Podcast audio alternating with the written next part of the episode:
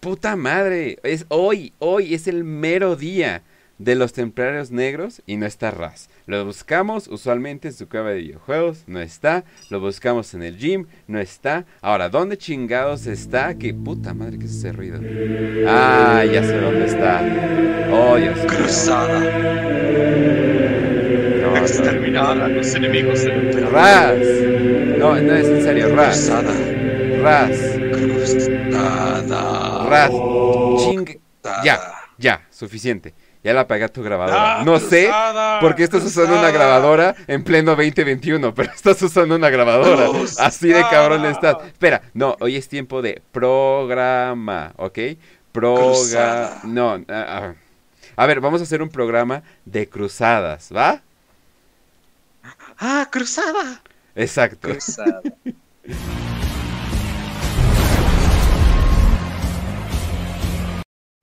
Hola, ¿cómo están? Bienvenidos, gente. Bienvenidos a una edición más de Warhammer para aprietos. ¿Qué pasó hace poco? Nadie va a saber y nadie nunca va a saber.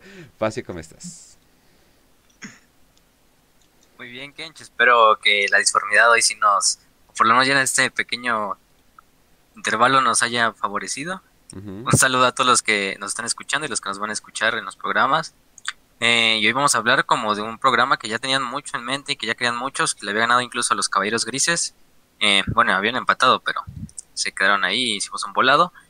Eh, uno de los capítulos más autistas, eh, con más problemas de ira, más xenofóbicos, pero también con más fe de la galaxia. Los Templarios Negros, los hijos del buen Sigismund. Ahí, ahí dijo Sigismund, tuve fe, definitivamente. Eh, todo se puede, todo se puede resumir a eso, definitivamente. Pero pues bueno. Eh, pero bueno, entonces, eh, y Raz, ya, ya sabes qué hacer. So, mucho gusto, Kench, en este feliz y abundante programa de cruzadas, violencia, masacres, asesinatos, sangre, vísceras, un chingo de, de dolor contra los enemigos del emperador. Este es un programa en el cual yo estoy súper hypeado y espero que la gente esté feliz de un día de cruzadas, un lunes de cruzadas con WPP, Warhammer para es. prietos. No sé si se, tal vez la disformidad se enojó conmigo por, eh, no sé si ponerte a ti como monja o ponerle el sombrero del Papa Facio o que yo no traigo nada, pero no sé, no sé qué pasó, pero por ahí hu- hubo algún enojo, pero no se preocupen gente, ya estamos listos para darle, así que eh, Raz, estamos en, como dice Tracing, eh, pues vean nuestro pasado episodio, como dice Tracing, estamos en una pequeña guerra civil llamado la herejía de Horus, así dijo Tracing, Eh, y estamos ahí, ya se acabó, literalmente el emperador está casi muerto a la verga ahí. Eh, Oh, algo, sí. pasó, algo pasó raro con las órdenes que le dieron a, a, a Sigismund, o te quieres ir todavía atrás, pero ¿dónde empezamos? ¿Dónde se encuentran, eh, digamos, el inicio de esta semilla que literalmente plantó los caballeros negros? Pues mira, nos podemos remontar así, así que digas, uff, uff, al pasado. Primero, desde el momento en el que Sigismund, hay que recordar lo que había pasado después del cisma de Marte. En nuestro capítulo del cisma de Marte hablamos sobre el conflicto que tuvo Sigismund con el, con el primarca Dorn, en el cual Sigismund, por creer en, en, en profecías que le habían entregado, que le había entregado ver. cierta chica. No, no, no, no nos vayamos tan adelante, porque de hecho sí es importante. Creo Sí. que toda gran persona o toda eh, gran grupo de, de clanes o cosas por el estilo, usualmente es acompañado por una, una gran historia, ¿no? Una gran profecía, usualmente, ¿no? Hubo profecías para Genghis Khan, hubo profecías para Carlos Magno, hubo profecías para Alejandro, eh, hubo profecías para una persona que no tengo que mencionar de Alemania, hubo profecías para todo tipo de personas, pero ¿qué, exactamente? ¿Quién era esta tipa? ¿Qué les dijo en la profecía? Eh, ¿Por qué? O sea, ¿por qué, una, ¿por qué una tipa fue suficiente para cambiar tanto la historia y la visión de Sigismund? Y para empezar, ¿quién es Sigismund? Sigismund, vamos a irnos desde, desde la última pregunta. Sigismund es el capitán de la primera compañía de los puños imperiales yo creo que el capitán más cercano a Rogal Dorn para el momento de la Gran Cruzada, el que se está encargando de eh, ejecutar varias misiones al mismo tiempo, tanto en, en, la frontera del imperio, en fronteras que tiene el imperio, como eh, reabastecimiento, como la construcción, obviamente puños imperiales, quiere decir que son los albañiles del emperador y del imperio. Entonces estamos viendo a Sigismund, que es un campeón en echarse la coca, los 5 litros de coca con 20 kilos de tortilla para el desayuno. Es nuestro campeón de los puños imperiales, nuestro primer capitán, eh, uno de los favoritos de Thorn, pero, pero, él este, por, por así decirlo, de un origen de estos tantos planetas que reclutan los puños imperiales, y él, pues justamente al tener estos orígenes como tal no terranos o como de esa onda más o menos como humilde, de origen humilde, se desayunaba sus frijolitos, entonces era muy muy asiduo a nuevas ideas que tuvieran que ver como religión, profecías. Entonces va a tener un encuentro con una mujer llamada Eufrati Keller, que ya la hemos mencionado varias veces en este, en este programa, que justamente le da una profecía. Facio, ¿tú sabes cuál es la profecía? Claro que En ese sentido, bueno, primero antes que pasemos a la profecía, también debe entender que Sigismund pues, era uno de los capitanes legendarios de esa era de la Gran Cruzada, junto por ejemplo con Sebatar de los Amos de la de, Noche, de hecho con tenía Raldoron. amistad con Khan con Khan ah, y él aprendió a pelear con, con los devoradores de mundos. Y ahí fue donde apreció un poquito más el arte de, de la espada y del cuerpo a cuerpo y el honor de batalla, aunque tenga que costar todo el, todo el cuerpo, a simplemente ver, a ver, a ver. ganar honor a través wow, de la wow, batalla. Wow. Espera, me estás diciendo que los caballeros negros sacaron su tradición del melee de adoradores de Korn los que serían eventualmente. Y de hecho, Sigismund tiene bastante, bastantes encuentros con Karn, tiene encuentros, un encuentro con Sebastar, que es el único que le, que le va a vencer, pero le toma casi un día entero en vencerlo, porque Sebastar, tal como ese, eh, los señores, los amos de la noche, perdón, uh -huh. que esta es una legión que viene del primarca Conrad Kurz y Sebastar tenía un poquito, había heredado un poco la habilidad de su primarca de poder ver el futuro, incluso más certeramente que, que un que Sanguinius. Entonces, sí, podía ver el futuro, pero ¿qué tan eficientes puedes igualar los, los pasos de tu oponente en un combate? Y la única razón por la que puede ganar al final en ese combate. Oh shit, esperen. Esperen, al parecer la disformidad está haciendo más que cosas... Ay, güey, ya me está dando miedo, a la verga. Pues al final sigue siendo un ser humano y, se puede aburrir de los combates por más extraño que parezca de un autista espacial como lo es un Space Marine y más de los puños imperiales. Pero sí, o sea, finalmente es el único que le va a ganar en un combate. Este va a estar de eh, los Amos de la Noche o, otros campeones se le van a enfrentar, que por supuesto se le enfrentan, eh, se le enfrenta con Karl, eh, combate el cual termina una vez en empate y otra vez eh, casi casi gana Karn, pero termina ganando Sigismund. Uh -huh. Y hay un combate reservado para el asedio de Terra, el cual seguramente vamos a checar en este programa, el cual no gana ninguno de los dos, pero termina perdiendo eh, Karn y bueno, esto lo van a entender wow. cuando vayamos a llegar a ese capítulo. Ok, ok, ok, ok. A ver, de hecho, uh -huh. fíjense que, fíjense que, para los que no sepan, la primera compañía de los, de los puños imperiales en esa época era la Hermandad Templaria. Que de ahí, bueno, de ahí viene algo de lo interesante. Eh, que llevan esta iconografía de la cruz eh, heráldica blanco y negro y toda esta cosa. Y de hecho con Karn se hace tan amigo que Karn le pone el apoyo, el apodo, perdón, de el Caballero Negro. Y de hecho este Sigismund adopta la tradición de eh, atarse las armas, sus armas, con cadenas a las muñecas. para así de esta forma utilizarlas como los devoradores del mundo utilizan muchas veces sus hachas de guerra, otras cosas. Algo que con el tiempo y en los milenios posteriores van a adoptar también sus hijos, los miembros de los Templarios Negros. Pero, algo interesante antes de que le digamos los de Eufrauti Killer, también él tenía una idea de siempre, por ejemplo, eso se nos queda ver cuando habla con Loken y con Torgadon, de los lobos lunares, que él tenía una creencia que la Gran Cruzada pues nunca iba a terminar. Que dice, de hecho, yo creo que en el lejano futuro solo habrá, solo habrá guerra. Eh, básicamente aquí ya este Sigismund nos está hablando desde que él considera que siempre va a haber una cruzada eterna, ¿no? Una Eternal Crusade. Nunca eh, va a acabar. En la cual la humanidad pues siempre va a estar metida, aunque el imperio conquista todas las demás civilizaciones de la galaxia, ¿no? Pero bueno, en cuanto a lo de Eufrati, pues sí, Eufrati la... Acuérdense que la... Hablamos de eso en el capítulo de la huida de Eisenstein, donde hablamos de Garro, de los sobrevivientes de Isman 3, y ellos son recuperados por lo que es la Falange, la nave insignia de los puños imperiales y la nave de Dawn, que más que una nave es como una estación espacial móvil, eh, en la cual de hecho iba Sigismund. Sigismund de hecho es testigo de cuando Dorn casi mata a Garro a madrazos, también es testigo de cuando esta Mercedes Oliton eh, proyecta como los recuerdos de cuando Horus abrió fuego sobre Isban 3, eh, de hecho, él es uno de los testigos del horror y se queda totalmente horrorizado, igual que casi el su primarca, que su padre. Pero es en ese momento donde conoce a la buena Eufrati Killer.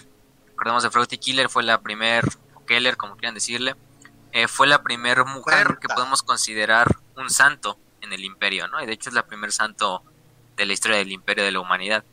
Porque desde muy eh, ya avanzada la cruzada, ella luego empieza a tener la creencia en una religión que es el culto al emperador como un dios, y de hecho es la primera como en manifestar ciertos tipos de milagros y cosas así, por ejemplo cuando se enfrentó a un demonio de Sinchi y el demonio de Sinchi no le pudo hacer daño. y, llega, y, llega, Erebus. Ah, pero cuando yo lo hice, ah, chinguen a su madre, ¿no? yo lo hice antes de que fuera mainstream. sí, sí, sí, también lo Pero, por ejemplo, Freddy Killer, ya después de, de cómo se llama, de encontrarse con Sigismund. Hace, tiene una buena relación con Sigismund y con Nathaniel. Sabemos que Nathaniel también con el tiempo empieza a cambiar su forma de ver la, el universo y de ver todo esto que tenga que ver con la divinidad de algunos seres. Y Ofrati le dice... hay que recordar que, que casi todas las legiones de marines espaciales para el momento eran completamente ateas.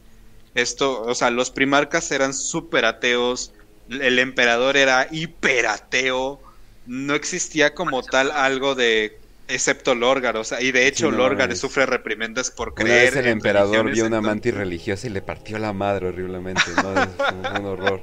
no, no, no. También el nombre completo a la especie, ¿no? No, es que era la idea de esta como supera, esto como, no quiere decir superación personal porque se ha manchado. El supereditor perfecto que existe. Ajá, no, entonces como que vamos a hacer todos eh, supers y vamos a mejorar todos y va a ser increíble, ¿no? Y me, creo que incluso fue Abaddon o Loki, no me acuerdo quién dijo, pero la analogía de que si vieras un hombre que se está ahogando, eh, pues hasta lucharías contra él, ¿no? ¿Cómo se llama? Con tal de salvarlo y que para que no se ahogara, ¿no? Y esa era la idea de que estamos conquistando, ¿no? Estamos haciendo, pero es por su bien, ¿no? Es para mejorarlos y darles esta idea, ¿no? Y les estamos quitando estos viejos dogmas del pasado. Y luego ya no sabían cómo, cómo explicarse. Fue muy contraproducente, ¿no? Pero sí, bueno, aquí es donde ya le da una, pues una profecía, claro, muy, muy conocida en estas historias de héroes y de, de de cabronas como son los Space Marines, de una profecía que dice que, bueno, Horus obviamente se va a dirigir hacia Terra y que Sigismund en ese momento va a tener que decidir dónde ponerse o dónde estar. Si está en Terra o está en otra parte. También le da una visión de lo que es la como el final del imperio y también lo que es su propio final, su muerte, eh, en la cual se vuelven como dos caminos. Uno es acerca de su muerte en algún lugar eh, del espacio bajo la luz de una estrella desconocida y olvidada, y el otro es un camino en donde le muestra una guerra sin fin, como él decía, una cruzada sin fin, una cruzada eterna, pero asimismo le dice que también que su padre, o sea, Rogaldorn, lo va a necesitar a él eh, antes del final, ¿no? Antes de que venga la, el cataclismo, antes de que venga la tempestad, antes de que suceda todo lo que tenga que suceder, ¿no?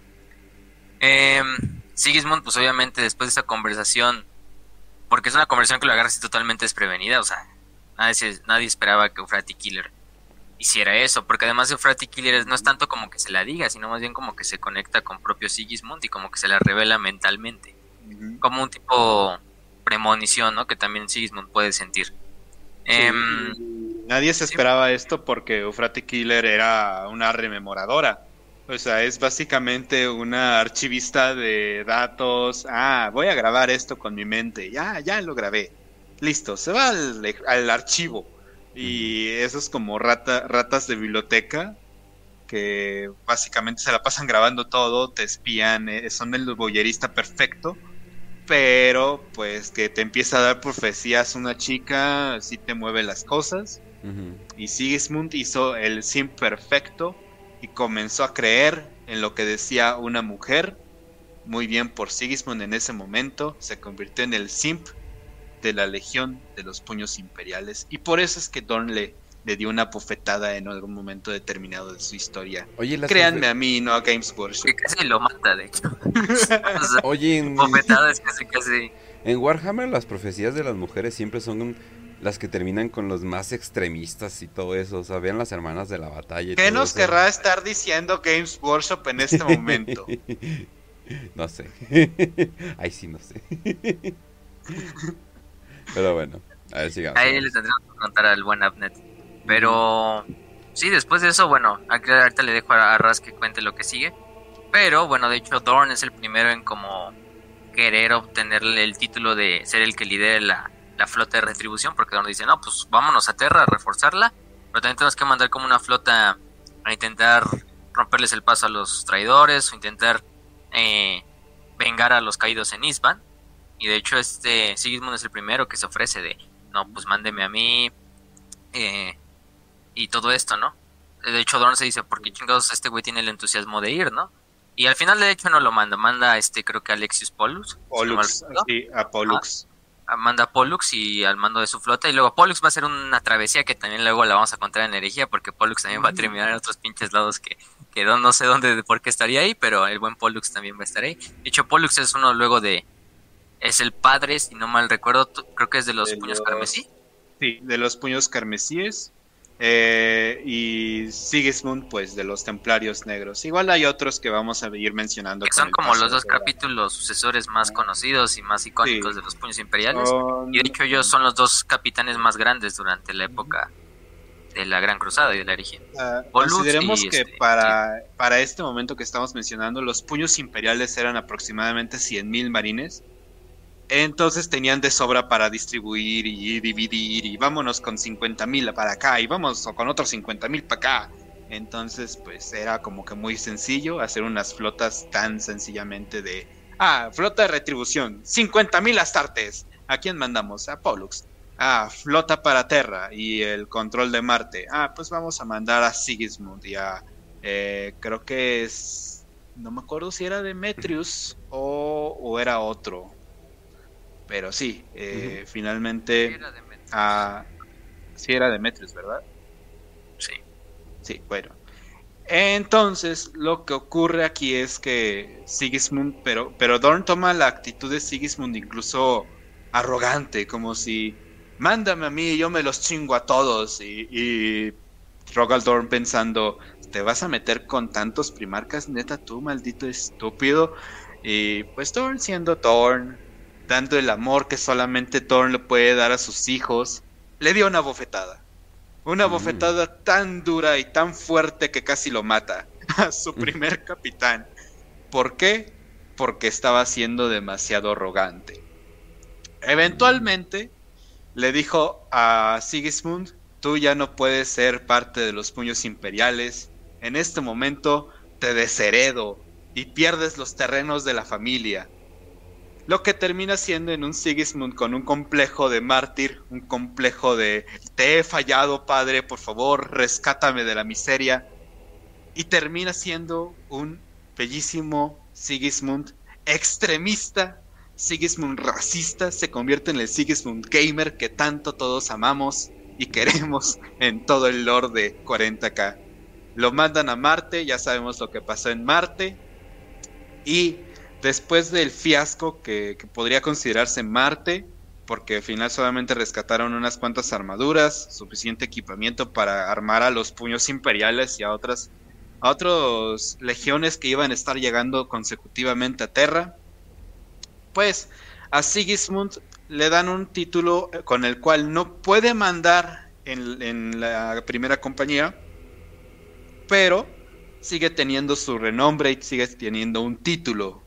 Lo nombran campeón del emperador, el paladín del emperador.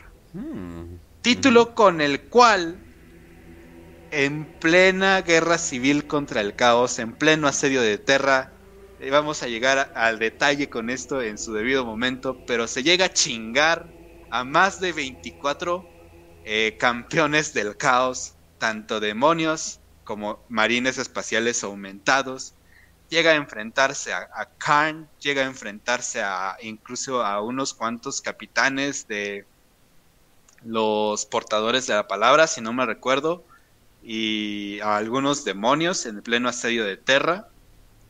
Para el final del asedio de Terra, ya sabemos todos lo que pasó. Los puños imperiales terminan por ser una de las legiones más azotadas eh, pierden casi a la mitad de sus de los hermanos de batalla. Después de esto, Rogal Dorn entra en una depresión. Piensan que el emperador está muerto, que está casi muerto, y se le aparece a Rogal Dorn, el emperador, en una visión, una visión en plena tortura con el guantelete del dolor, el cual ya hemos platicado en el capítulo de cómo se hace un Space Marine. Si están interesados en cómo es un guantelete del dolor, es básicamente un guante que da descargas eléctricas tan fuertes que te achicharra la mano. Pero Do- Rogal Dorn, siendo el obstinado, el necio, piensa que eso es una forma de trascender el dolor, de hacerse más fuerte a través del dolor. Evidentemente, el espíritu del emperador se le aparece a Rogal Dorn en plena terapia del dolor. Y lo que le dice es: tienes que enfrentar a los puños imperiales contra aquel que ha sido tu mayor enemigo durante esta batalla de la, de la herejía de Horus. Contra Perturabo en la jaula de hierro, una de las batallas más fuertes, más sangrientas, más escabrosas que van a sufrir los puños imperiales durante toda su historia como legión y la que más los termina por destrozar. Batalla en la cual pasan de ser aproximadamente como 50.000 a solamente casi 5.000 astartes Recordemos que para el, para el inicio de la Gran Cruzada eran como 100.000 y cuando termina el conflicto, este triste conflicto, el cual termina por des- desgarrar a los puños imperiales, solamente terminan siendo 5.000 astartes más o menos. Números más, números menos. La única razón por la que se salvaron fue porque llegó eh, Gilliman, el Roberto Guillermo, a rescatarlos en un momento de crisis. Perturabo huye del planeta, Rogaldor no puede traer a Perturabo. Cabe mencionar que hay conflicto entre Rogaldorn y Robute Gilliman por cierto libro llamado el Codex Astartes, el cual dice que to- todas las legiones deben de dividirse en capítulos de mil marines máximo, que estas, que estas legiones ya no pueden seguir existiendo, que a cada capítulo se le debe de entregar un mundo fortaleza, que cada capítulo debe tener un número máximo de flota, que cada capítulo ya no puede seguir teniendo tanto poder, ¿Y ya no pueden seguir existiendo las... ¿Por qué?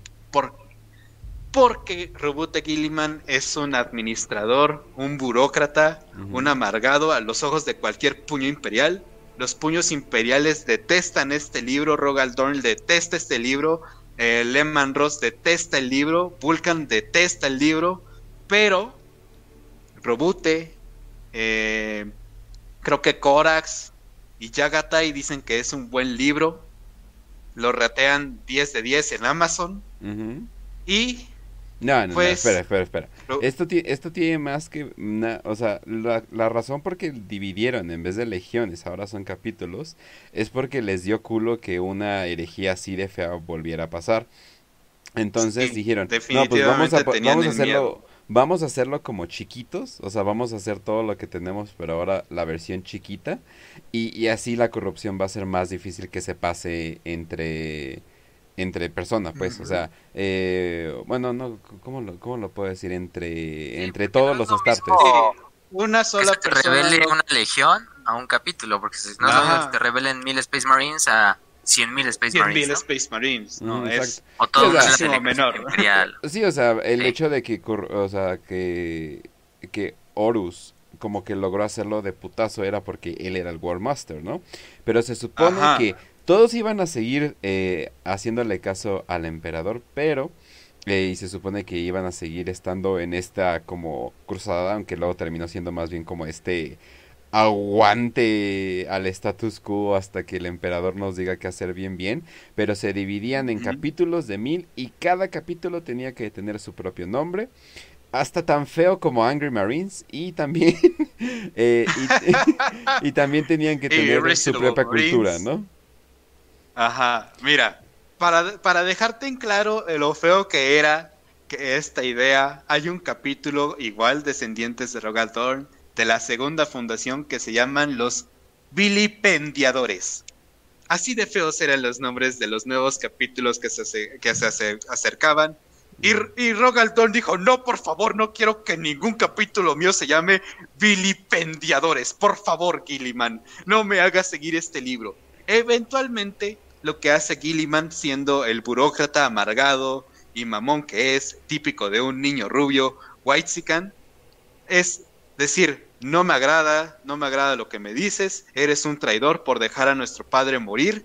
Rogaldorn siente el dolor de justamente esa última batalla, siente el dolor de haber visto por un momento tan triste y cruel a su, a su hermano más querido y a su padre que, amado, eh, muertos, a Horus desaparecido de toda la faz de todo el universo y lo que hace es llamar a Gilliman un cobarde por nunca haber aparecido en, la batalla de Terra.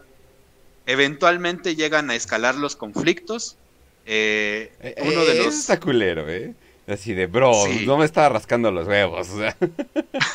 pero, antes de pasar a lo, que dice este Raz, eh, hay que admitir que Dorn también llegó a cagarla con, por ejemplo, la batalla de la, de la jaula de hierro y esto es lo que logró brillar de que queden tan pocos Astartes, o sea, 5000 nada más. A que al final termina adoptando el Codex Astartes y dividiéndolos pues en los capítulos sucesores que van a dar origen a este capítulo. Y de hecho, antes de que Ras termine de concluir el, pedazo, algo ahí que así se nos fue, por ejemplo, en Herejía de Horus, fue que de hecho Sigismund le confiesa al Leguadorn de por qué le pidió que se quedara en tierra con él.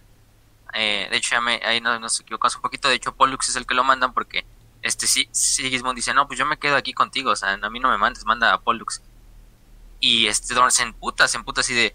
Eh, Dorn, al principio lo, toma como si fuera un tipo de cobardía por parte de Sigismund, de, ay, ¿por qué no vas con la Retribution Fleet y todo eso? Yo no tengo ningún hijo cobarde, sea un macho y le da una cachetada igual. Y casi lo mata y obviamente Sigismund sabiendo la, la profecía que le había dado Frati, no se la puede decir a Dorn porque Dorn pues lo iba a tomar como un loco y quizá ahí mismo lo mataba porque pues, como estás creyendo en esa bruja llamada Eufrati y ya finalmente Sigmund le dice no pues te ofrezco mi vida a cambio de a cambio de que me creas no y de hecho el primarca obviamente Dorn no acepta quitarle la vida a uno de sus más grandes hijos pero sí le quita el mando de su le quita el mando sobre varios elementos de la, de la fuerza solo le deja el mando de la primera compañía para evitar demoralizar también a los, a los hombres de los puños imperiales y de ahí lo manda a diversas batallas. De hecho, él participa en la batalla de Plutón.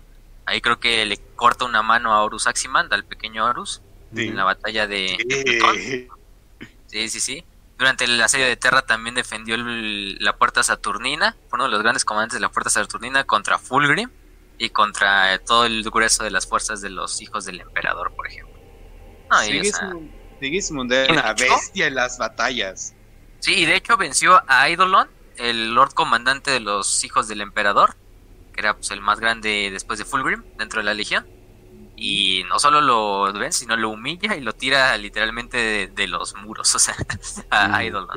Eidolon, pues no. Eidolon luego ya va a tener otro futuro, pero es nada más ahí. Un pequeño apéndice. Algo, uno de los momentos épicos de este, del buen Sí. Les digo, esto lo vamos a tocar en detalle cuando toquemos el asedio de Terra, que, uh, jugosita, eh, jugosito se viene, ¿eh? No, sí, quién sabe cuántos episodios van a ser, pero, pero sí Uf, van a ser bastantes. Bastantitos, bastantitos. Eh, pero sí, al final del día eso es lo que ocurre con Siggy, con el buen Siggy. Eh, pero, pero contemos, contemos qué onda con, con su final. Bueno, antes de eso, pues, una vez que Dorn ya acepta el Codex Astartes, también Dorn de cierta manera es inteligente y dice, pues, no hay que causar otra hay que guerra evitar civil. otra guerra No estamos- civil, no No podemos. estamos en momentos de darnos en la madre, ahorita entre hermanos otra vez. Y de hecho ya es cuando decide y le da el mando de lo que va a ser la primera compañía, se va a pasar a ser un siguiente capítulo, obviamente.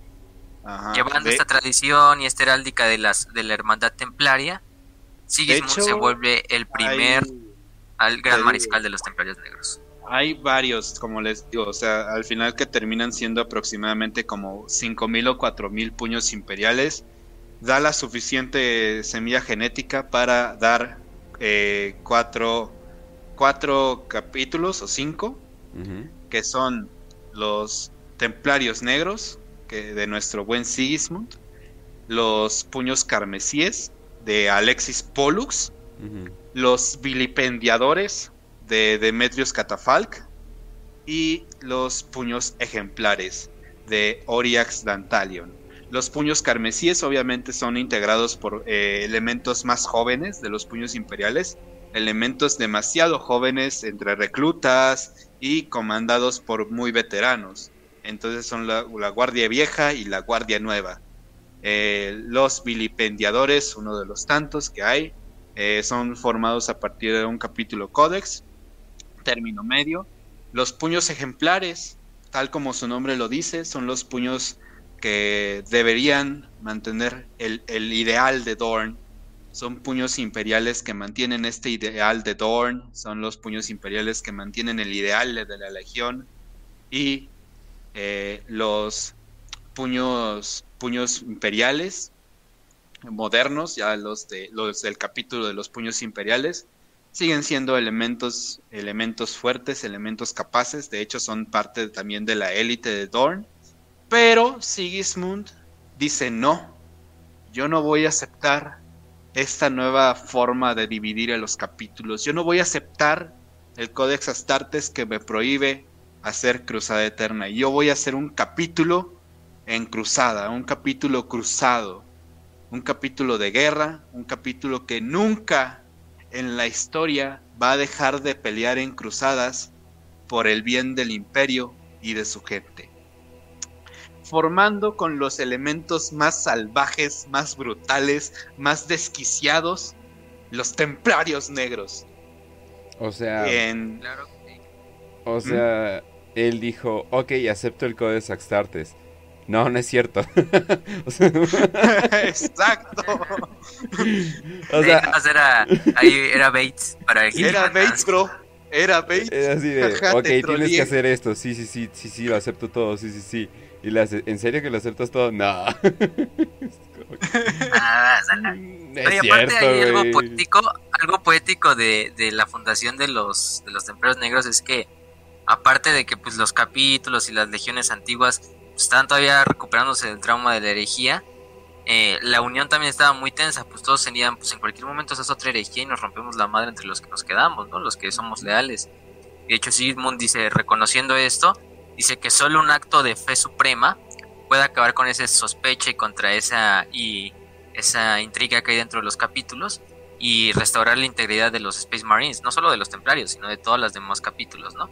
Y de hecho ahí es cuando Sigismund declara que todos los enemigos de la humanidad, herejes, senos, traidores y mutantes, eh, ahora serán destruidos por lo que él considera y él nombra y bautiza como la Cruzada Eterna, eh, jurando que nunca va a eh, cesar su persecución a los enemigos del emperador. Y a partir de esos 10.000 años, los subsecuentes grandes mariscales de los templarios negros han renovado ese, ese Esos juramento, votos.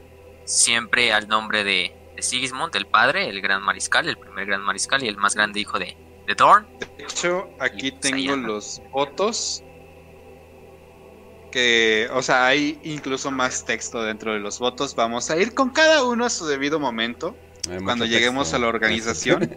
Sí, pero en resumido, no permitir que el impuro viva, defender el honor del emperador, abominar a la bruja, acabar con ella, aceptar cualquier desafío, sin importar la inferioridad que represente. Eh, La cruz, y ese fue el último momento en el que Sigismund pisó Terra y no volvería hasta un momento de honor en el cual sería su muerte. Y qué muerte nos dio porque eh, hay un momento en el que regresa. Obviamente los templarios negros jamás dejaron de pelear y por mil años siguieron esperando a que regresara el traidor, a que regresara el, el saqueador, Abaddon, el campeón del caos, dueño de la garra de Horus, para darle una pelea tal que inclusive al momento de casi morir utilizó sus últimas palabras. Bueno, durante el combate mejor. Durante, antes del combate, Abaddon intenta convencer a Sigismund de que se una al caos. Sigismund, siendo templario negro, primer capitán de los puños imperiales en el momento de la Gran Cruzada, uno de los favoritos campeones de Dorn, solamente le dijo una cosa. Estás hablando y estás moviendo tu boca, pero a ti te parece que yo estoy escuchando. No sabemos qué es lo más Chale. doloroso, si su espada o sus, o sus palabras. Entonces comienzan a pelear después de un combate prolongado, un combate difícil para Abaddon. Pero Abaddon, recordemos que sigue siendo campeón del caos, sigue siendo propulsado por los poderes del caos. Mientras que Sigismund, ya un marín viejo de, de casi o más de mil años, ya teniendo una edad muy avanzada, y sus, sus movimientos ya no son los mismos que antes, siente el antaño venir y simplemente logra dar una última estocada al campeón del caos con la espada negra, que es la espada del paladín del emperador. La espada negra de Sigismund atraviesa de una manera de, vía recta el estómago de Abaddon, pero Abaddon simplemente se levanta, cansado del combate, atraviesa a Sigismund con la garra de Horus, lo parte en dos, pero no muere. Sigismund no muere. Sigismund simplemente utiliza sus últimas fuerzas para decir otras palabras que se van a quedar en la mente de Abaddon por un largo tiempo. Tú vas a morir como tu débil padre murió, sin alma, llorando, sin honor. Y otra cosa más no me acuerdo. ¡Ah! Oh, sí está. Avergonzado. Y yo, y con, y con miedo. Entonces, Abaddon simplemente siente el terror, empieza a darse cuenta de que pudo respetar a un rival en combate. ¿Y qué es lo que hace Abaddon a través de este respeto que, le haga, que se ha ganado Sigismund? Después de un combate largo, prolongado en, la nave de Abaddon, el espíritu vengativo. ¿Qué es lo que hace? reconstruye el cuerpo de Sigismund y lo entrega al imperio intacto, como si no le hubiera pasado absolutamente nada, como si nunca lo hubieran atravesado, como casi si nunca hubiera envejecido. El cuerpo de Sigismund regresa por última vez a Terra, el cuerpo de Sigismund regresa al lugar donde hizo su último juramento de la cruzada eterna y al final su espada es entregada al siguiente mariscal de los templarios negros. Para continuar una eterna cruzada por el bien del imperio, por el bien de la gente del imperio contra la bruja, contra el mutante, contra el psíquico y contra todo aquel seno abominable que existe en el universo. Y ahí, y ahí también cabe recalcar que Abaddon como última instancia, después de todo este como mensaje honorable que da regresando el cuerpo de, de, de Sigismund le pide a uno de sus hechiceros, un hombre llamado Iscardan Cayon, que ponga tres palabras en la espada negra de Sigismund, que simples son hemos regresado, bueno en español son dos, pero en inglés es we are returned. Así esto abre en instancia la primera vez que como tal se inicia la larga guerra, que es esta guerra que ha durado 10.000 años entre el caos, entre el imperio y unos, unos, unos siglos posteriores va a declarar la primera cruzada negra, en la cual de hecho va a fallecer este, o supuestamente va a fallecer el padre de Sigismund, ¿no? Este Rogaldor. Es algo, algo interesante también. Pero, pero qué buena quemada también le dio a este. Eh, se supone que Alfarius también está muerto. Entonces, que aquí le vamos a creer. entonces, pero recuerden cómo, cómo este le dijo sus últimas palabras: morirás como el débil de tu padre, sin alma, sin honor, eh, llorando y avergonzado. Esas son las, dos, las últimas palabras de Sigismund y unas palabras que pues ahí quedarán en la historia y que a Abaddon le seguirán persiguiendo pues por siempre, ¿no? Porque siempre se va a quedar a la sombra de, aunque él no lo quiera admitir, pues a veces de la sombra de su padre, Horus, ¿no? Que es algo cagado. Tanto para las miniaturas como para el lore, como en el mundo de 40k al final de sábado. Ah, esa, esa es la historia de, de Sigismund, una historia bastante épica. Obviamente sus hijos con su muerte no se iban a dar por vencidos, de hecho iban a redoblar esfuerzos y en última instancia iban a hacer lo que lo que son en el 1941, ¿no? El capítulo Astartes, yo creo que podemos decir que el más numeroso, junto quizá a los lobos espaciales, eh, entre algunos otros por ahí, pero se vuelven un ejemplo. En por mucho, sí, por mucho los más leales, incluso más que los ultramarines, más que los eh, que los lobos espaciales. Yo creo que en ese sentido sí se llevan el estrellato en ese, en ese ámbito. Sí, al final del día, en 10.000 años que han existido los templarios negros, ni un solo marín que han tenido, que son bastantes, tanto entre los que mueren en las cruzadas que, que se han empezado, que se han emprendido, como de los que son reclutados de los cientos de mundos por los que pasan los, los templarios negros con sus enormes flotas, ni uno solo ha caído en manos del caos, ni uno solo se ha visto tentado por el caos, ni uno solo ha sido seducido, por el contrario, se han enfrentado contra el traidor, contra la bruja, contra toda aquella amenaza. Lorgar ni lo intentó, ¿verdad? O sea, Lorgar eh, con Dorn fue así de, eh, no, me va a meter en eso. fue así de, eh, Ni siquiera, ni siquiera hicieron el intento, sabían muy bien que Thorn iba a pelear en Terra al lado del emperador. Mm. Lo único que hicieron fue intentar sacarlo de la, de la vía, fue intentar alejarlo, pero al primer momento pues, se encuentra con Garro, y Garro lo que le dice con Euphrati Killer es, eh, Horus está traicionando. Al final pues ya sabemos lo que pasa en la huida de la Eisenstein. Eh, pero sí, ningún solo templario negro ha caído en manos del caos. Ningún momento en que los templarios negros han sido apoyadores o inclusive perdonadores. Ellos no perdonan ninguna, ninguna traición, no perdonan ninguna ofensa. Y se han enfrentado a los campeones del caos. Siempre han designado un paladín del emperador en cada en cada cruzada que han llevado a cabo. ¿Para qué? Para que se enfrente a los campeones del enemigo, tal como Sigismund lo hiciera en el asedio de Terra, contra esos más de 20 eh, campeones del caos.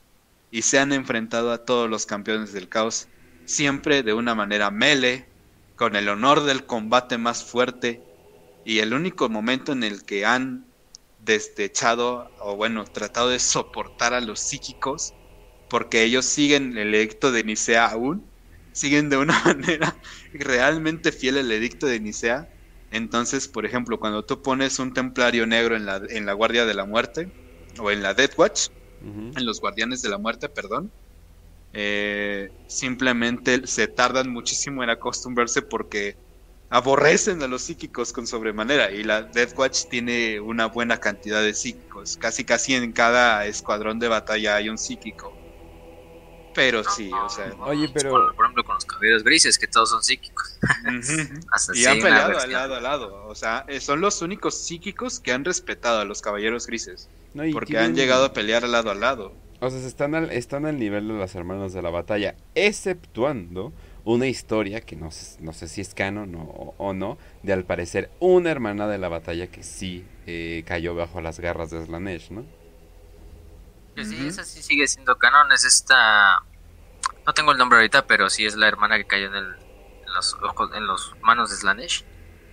Y bueno, no sé, es que se queda como en esa línea de... Ya es vieja, entonces sí será canon, no es tan vieja, pero tampoco hay una confirmación de que no lo sea. Entonces podemos seguir diciendo que... Pero en el caso de los templarios, pues sí, no hay, no hay mancha en su registro, por lo menos. Claro que, pues como todo ser humano, tienen sus momentos de flaqueza, eh, aunque sean Space Marines, como por ejemplo incluso lo vimos en Hellrich. De hecho, vamos a hablar de Hellrich al final un poquito, cuando hablemos de Grimaldos, como importante. Pero imagínense, desde el Battle Cry, que es el grito de guerra de los Templarios Negros, su grito de guerra es eh, sin piedad, sin remordimiento, sin miedo. No pity, no remorse, no fear. un, un lema que siempre lo van a escuchar cuando vean a los combatientes templarios negros luchando contra senos, brujas, eh, mutantes o el propio archienemigo, que ellos lo consideran así, el caos. Eh, y un grito que pues va a pasar a la, historia legendaria del imperio, ¿no? Pero pues creo que eso es con lo que terminamos de historia. Yo creo que es lo más importante. Su historia, pues sí, después participaron también en la guerra de la bestia. De hecho, ayudaron al final del día a reconstruir los imperiales protocolo igual, eh, están defendiendo Terra, eh, eh, acuden a los llamados siempre y en ese momento también hay otra, una que otra cruzada. De hecho han llegado a desplegar al menos, creo que son 16 cruzadas al mismo tiempo. Algunas cruzadas llegan a tener entre 50 marines de batalla, otras cruzadas llegan a tener como mil marines de batalla. Hay una cruzada que tiene creo que mil doscientos marines, que es la cruzada de Armagedón, en la cual eh, estuvieron en conjunto más de 800 marines en la en, naves, o sea, en batalla del espacio, y todo el resto en batallas alrededor de algunas ciudades que estaban en el momento. Eh, también, ajá. La cruzada de Hellrich, de hecho, es que creo que participan, no tengo, creo que son 100, aproximadamente 100 Marines, solo en la batalla de Hellrich. Y pues, se vuelve su propia eh, super. Sí, también está la cruzada de la Hermandad con 772 marines. Está la cruzada de Garón con 132 marines. Dejamos para el final, cuando hablemos de los de las batallas importantes. Pero sí es variable, es muy variable. Sí, o sea, y pues bueno, al final, por supuesto que, que existe la pregunta, oye, ¿cómo demonios pudiste desplegar 1200 marines espaciales en una batalla cuando se supone que un capítulo es el límite 1000 y simplemente los templarios negros pueden hacer una pregunta de ¿quieres los marines que te apoyen o no? Entonces no van a ser la, la, cuestionante de, oh, cierto, tienes razón. Creo que, creo que no le debo de informar a la Inquisición. Simplemente vengan los marines a apoyar, por favor. Me están partiendo el culo los orcos. Eh, y pues acaba todo este desmadre. Yo creo que eh, nadie en su sano en el imperio se preguntaría más que el eh, Gilliman de, ay, ¿por qué un capítulo tiene más de mil? Ahora yo creo que a la mayoría le valdría madres, pues creo que es mejor. Eh, el único que sabe la cantidad exacta de, de iniciados, de em, novatos, bueno, eh, ah, tenían los marines espaciales, tenían un nombre para los novatos. Ah, se me fue el nombre. Este. uh, neófitos. Ajá, neófitos. O sea, solamente el gran mariscal, el gran mariscal de los templarios negros sabe el número exacto de, marines espaciales. Así de complicado está saber cuántos templarios negros hay en el milenio 41. Eh, bueno, pues sí, al final creo que este es... Eso, aprovechando eso, ya podemos hablar, por ejemplo, de su organización. Y sí, como dice Antes, de, antes de organización, dato curioso, eh, los templarios negros son la legión con menos Rule 34 en todo el internet. Eso es todo lo que quería decir. Gracias. Madre, ese es el no sé poder. cómo, ese es lo. no sé ese cómo es lo sacó esa- esos datos Ketch, pero gracias por el dato. Muy Ya. bien. Ya se lo Ah, pueden contar a su familia en la cena de Navidad. Yo estoy feliz. Yo agradezco esto. Conozco internet. Así que agradezco. Y esto es algo como que un Yo no, éxito, un logro. Yo no, para la gente que esté escuchando que sepa dibujar ya saben qué hacer. No. Ya vale madres, ya vale No. madres. Hagan sus comisiones con los artistas que crean pertinentes. L5, por favor, L5, por favor. Avalon Nahual. De preferencia, No. Cruzados Negros por Hermanas de Batalla. Ah. Pero, pero sí, yo creo que mm, eh, en cuanto a la organización ya podemos entrar a eso después de este gran dato. Muy bien. Hay algo ahí medio, hay algo, vamos a empezar con el número, con el número de Space Marines porque eso es algo que trae mucha polémica y hay algo que ahí como que está medio turbio, ¿no? O sea, por ejemplo, en la edición cuarta de- del Codex de Space Marines y de su suplemento de Templarios Negros se nos decía que los Templarios Negros aproximadamente eran 5.000 a 6.000 Astartes, mucho mayor que un capítulo que sigue el Codex Astartes, ¿no? Eh, luego en la novela de Eternal Crusader de 2014 eh, nos dicen que este ¿cómo se llama? escrita por Goy Halley de hecho nos dicen que los templarios negros son un capítulo de no más de mil este, hermanos de batalla o sea que siguen el Codex Astartes en ese sentido luego este Goy Halley fue a defender porque si le llegan críticas de ah pues es que cómo va a ser eso si luego han dicho que no y fue a defender que eh, el número es variable dependiendo del tiempo en el cual nos encontremos, de las cruzadas que estén en el momento, de los requerimientos también del lore, porque es algo importante, así lo dijo. Pero Sí. finalmente, por ejemplo, en, en Psychic Awakening fue, fue una de las últimas pues narrativas, en la parte de Fe y Furia, se nos dice que los templarios no se adhieren al, al Codex Astartes y son mucho más grandes que un capítulo estándar, pero simplemente lo dejan ahí. No te dicen ni cuántos, eh, nada más te dicen que son unos miles, pero no te dicen si son cinco mil, si seis mil. Pero yo creo que la mejor cifra que podremos escoger sería la cifra de L de cuarta edición del Codex, de 5000 a 6000. Y claro, este número está sujeto a cambios porque hay ocasiones donde los templarios negros están bastante ocupados en bastantes cruzadas, obviamente hay muchos muertos, llegan a tener quizá un rango mínimo, vamos a ponerle que quieren 3000 astartes mínimo, y puede haber otros momentos donde incluso se nos pueden llegar a fácilmente 8000, casi pegándole a los 10000 astartes, casi el nivel de una legión antigua. Entonces, eso es algo de los que siempre hay polémica, pero pues en realidad ya es como tomen la, la, la cifra que ustedes quieren. Al final Psychic Awakening te lo deja ahí como al aire. Si tú quieres decir que los templarios negros tienen 5000 astartes y tienen 1000 astartes, que eso es obviamente que no, porque no es un capítulo que sigue el códex. Pero pues está eso, ese, ese tipo. Es algo, Sí. algo que siempre ha estado por los años ahí rondando. Mm.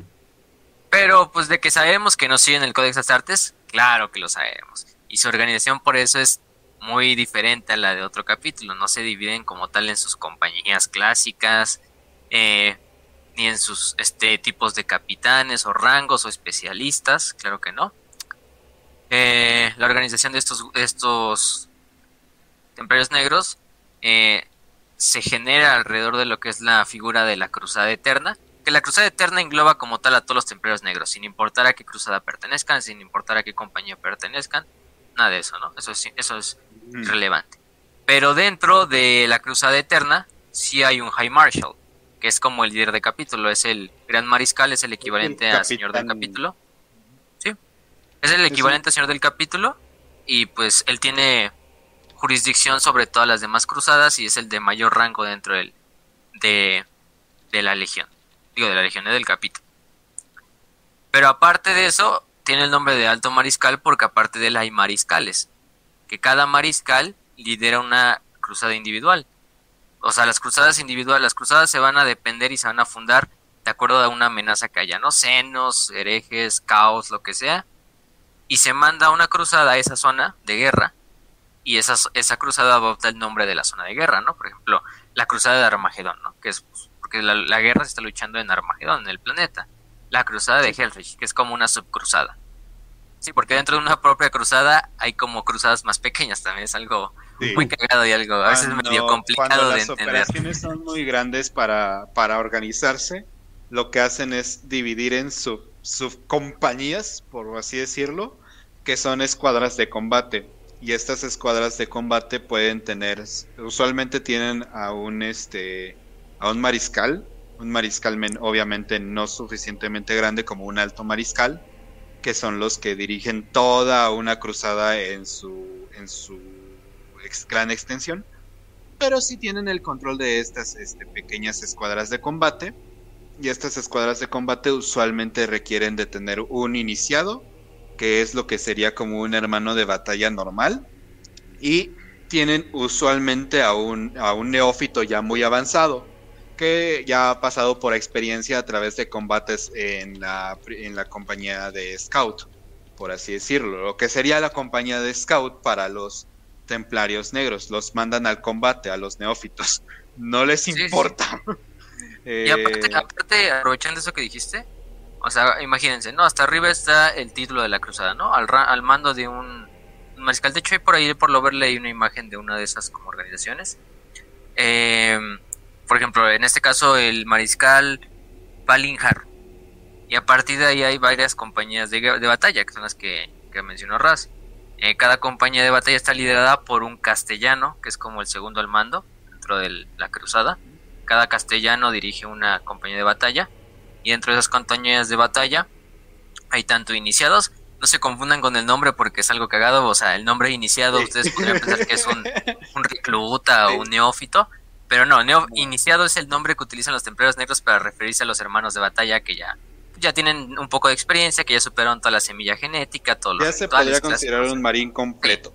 un marín. Y aparte, dentro de la compañía, hay una, bueno, dentro de la cruzada, hay una compañía especial que se llama la, la Hermandad de la Espada, la Sword Brethren, eh, que es este, donde se engloban todos los grandes veteranos de la Legión, independientemente de su rango, independientemente si son sargentos, si son tenientes, etcétera Ahí se meten a los, a los hermanos de la espada. Y, esta, y aparte sirven como una guardia de honor también del mariscal de la cruzada. Y asimismo son los únicos que pueden utilizar armadura de exterminador, ¿no? Son básicamente lo que es la primera compañía de otros capítulos, que es la compañía de, veteranos. Incluso llegan a formar como amistades muy cercanas, muy íntimas, pero estas amistades suelen, suelen ser este como flexibles. Y esto da una flexibilidad muy grande, ya que, ok, ya acabamos con la cruzada, tenemos que disolver completamente esta compañía y tenemos que poner elementos de esta compañía en distintas otras cruzadas para que vayan a apoyar estas nuevas cruzadas que vamos a hacer. Eh, lo cual le da una flexibilidad muy grande a, estos marines espaciales de, ok, un día combatiste en este Armagedón y al otro día estás combatiendo en este... En las estrellas Ajá, las estrellas full. O, las o el sistema de este, Cadia. O el otro día, ah, por el sistema del segmentum solar. Ah, pues ya, este, entonces se van a ir por bastantes partes. Un, un iniciado de los templarios negros suele tener la experiencia de varios sistemas, varias batallas, y pues con cada batalla suelen adornar también sus, sus armaduras de batalla. También hay que mencionar que son los que más ponen sellos de sellos sagrados, son los que más tienen para ponerla fácil, ellos no necesitan de capellanes en mm. la en el capítulo, por así decirlo. Ellos son capellanes, por eso es que están todos de negros. Eh, es una forma de simbolismo de decir, yo mismo creo tanto en el emperador que no necesito de alguien que me enseñe sobre la religión del emperador o las enseñanzas del emperador yo soy esa persona. Eh, y todos los templarios negros son extremadamente religiosos, son extremadamente fanáticos con esta enseñanza. Y eh, aparte, aprovechando eso que dijiste, o sea, sí hay cabellanes, eso que sí quede claro, o sea. Sí, obvio, obvio, obvio. Porque son especialistas al final del día. También hay, por ejemplo, apotecarios, claro que sí hay apotecarios. Hay tecnomarines, también hay tecnomarines. Lo que sí no hay, lo que nunca van a encontrar, van a ser bibliotecarios. Ah, no. Eh, no hay bibliotecarios dentro de los templarios negros porque pues psíquicos y aquí lo que nos gusta es el combate cuerpo a cuerpo, los matrazos así de frente, entonces nada de, psíquicos. Para, para la doctrina de los templarios negros, el combate cuerpo a cuerpo por supuesto que es importante, pero más que nada es por el, el, los edictos que se hicieron en el concilio de Nicea, en el cual dijeron los bibliotecarios y los psíquicos deben ser prohibidos, puesto que pueden representar un peligro para la humanidad. Eh, los templarios negros, ya que se toman muy en serio la palabra del emperador, son buenos fanáticos religiosos que se toman la, libra, la Biblia demasiado en serio, entonces se convierten en este, este tipo de fanáticos religiosos. Y, eh, Diosito dijo esto y no vas a ser joto. Entonces, pues mm. eventualmente terminan purgando a todo lo que sean los psíquicos, terminan purgando a todo lo que sean los mutantes. Eh, ponle un Ratling a un templario negro y ese Ratling ya no va a existir. Ponle un Ogrin a un templario negro y se va a tardar, pero ya no va a existir porque es un mutante. Entonces están... Todo se aleja. O sea, están funcionando como que hasta externamente del sistema, como estos fantasmas vengadores que van peleando a cada rato, ¿no? De hecho, los únicos que llegan a soportar y de hecho los rezagan muchísimo es a los de la Navis Nobilite, obviamente los navegantes que necesitan navegantes para ir por la disformidad, eso es un sí o sí claro. O eh, los astrópatas. Pero pues tiene una gran conexión con el emperador, ¿no? Entonces como que no... Ajá, mm, o sea, pero te, das cuenta, ¿no? Son los, justamente los que no pueden entrar en combate. Los que no entran en combate son los únicos que son medio tolerados. Y medio mm. tolerados al grado de que los rezagan, los dejan de ahí solitos.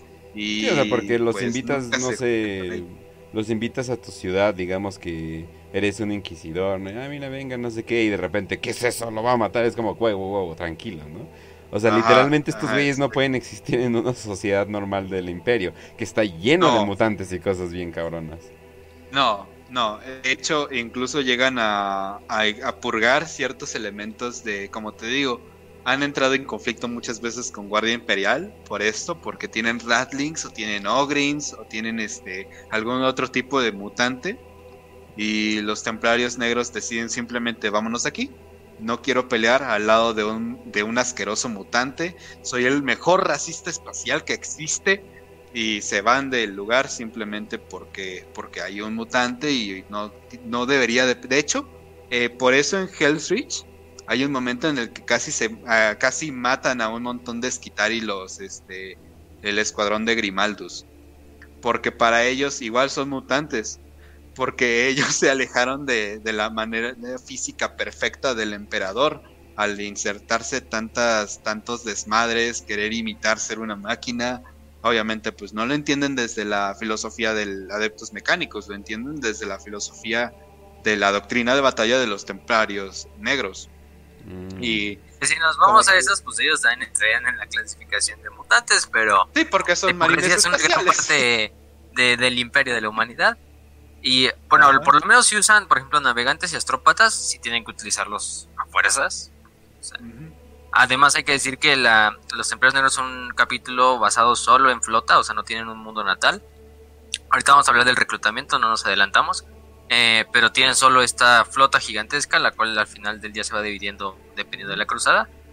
De la cual la nave insignia es la Eternal Crusader, la Cruzado Eterno, que es una nave clase gloriana, de las pocas y de hecho, de hecho es una gloriana incluso mejorada porque ha sido ah, eh, ha sido modificada a lo largo de los de los milenios para que pueda albergar más este estaciones, más puerto, vamos a aumentarle el tamaño del puente, vamos a poner nuevas reliquias, entonces necesitamos un espacio para nuevas reliquias.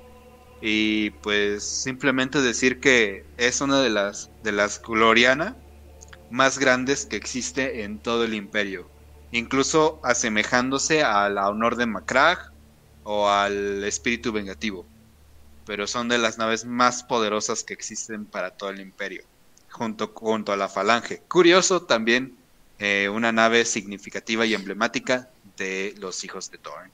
Mm. Sí, y aprovechando eso que dijiste, eh, también hablamos un poquito de aparte de todos estos especialistas, hay un especialista que destaca que no tiene ningún otro capítulo, que es el campeón del emperador o el paladín del emperador.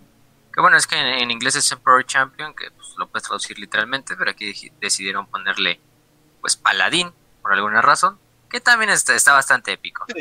También obviamente está la, la, correspondencia así de, ah, pues es como basados en los, en los caballeros medievales, en los templarios de la vida real, y pues salió esto del paladín. Pero el paladín o el Emperor Champion es un título que también se depende de cada cruzado, o sea, puede haber bastantes campeones del emperador al mismo tiempo, dependiendo de la cruzada en la que estén. Y de hecho son nombrados tanto por el mariscal como por el gran mariscal, e incluso a veces como otros rangos más especialistas, como reclusiarca o como los maestros de la forja. Bueno, como el maestro de la forja, porque solo hay uno. Eh, en este caso él lo puede nombrar y es el heredero como tal de lo que es la, el título de Sigismund. Pero no cualquier, cualquier iniciado o cualquier hermano de batalla puede ser un, un campeón del emperador. Tiene que haber experimentado primero una visión ah. del emperador en persona, o sea, una visión como tal, de que el emperador se le presenta en persona o de que le dice a sus, a sus superiores, oh, pues es que tuve este sueño, hermano de batalla o, o mi mariscal, donde vi al emperador y me habló, me dio un mensaje, ¿no? Después esto se lo dan a los, a los capellanes, que son los que se encargan como de, mm, de ver si es real, si no, está mintiendo, de interrogarlo también si lo que te pasó es real, también para ver si no es algún pedo así caota o algo así. es muy poco probable dentro de la, de la hermandad, pero pues siempre está ahí la, la sospecha. Y a partir de ahí, ya es cuando le dan el título de caballero, o de campeón del emperador o paladín del emperador y le dan lo que es la espada negra, que es la, de hecho es la heredera de las espadas de, de Sigismund, que siempre ha habido ahí un problema, o no sé si Ras también tenga la respuesta. Si la espada, eh, obviamente al ser bastantes caballeros o bastantes paladines en el emperador al mismo tiempo, no puede haber una sola espada de Sigismund para todos los paladines. De, hecho, la espada original es una reliquia de que se encuentra en el Cruzado Eterno pero obviamente hay otras que son tanto la réplica como eh, una eh, espada gemela, que recordemos una espada gemela es una espada generada a partir del mismo modelo que ya existe. Entonces es exactamente igual, es hecha de la misma manera, con el mismo material, pero la original está justamente en, es una reliquia de guerra del Cruzado Eterno, tal como la espada de Dorn, que es este la Dientes de la Tormenta, que igualmente está en el Cruzado Eterno. Y hay un montón de reliquias más que se encuentran en el Cruzado Eterno, que pues, eventualmente vamos a llegar ahí. Y de hecho, otras reliquias es la armadura de la fe. Es la. A cuando se le nombra eh, caballero de, o digo, paladín del emperador, se le da tanto la espada negra como la armadura de la fe. Que es una armadura artificer, que es como estas armaduras eh, artesanales que se encuentran dentro del capítulo. Obviamente, inscrita, por ejemplo, con eh, sellos de pureza, con incluso con, ¿cómo se llama?, sellos sagrados para protección psíquica. Incluso hay una cosa que se le llama el catequismo de la, o el catecismo del odio, que es lo que se le pone a la armadura para que le dé más protección.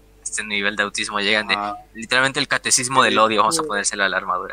Hay, em, hay, una, hay una reliquia que tienen los templarios negros que suelen utilizar mucho en batalla, que es cuando inician una nueva cruzada, ellos tienen una, una cadena. Y esta cadena la van a atar a su mano con el arma.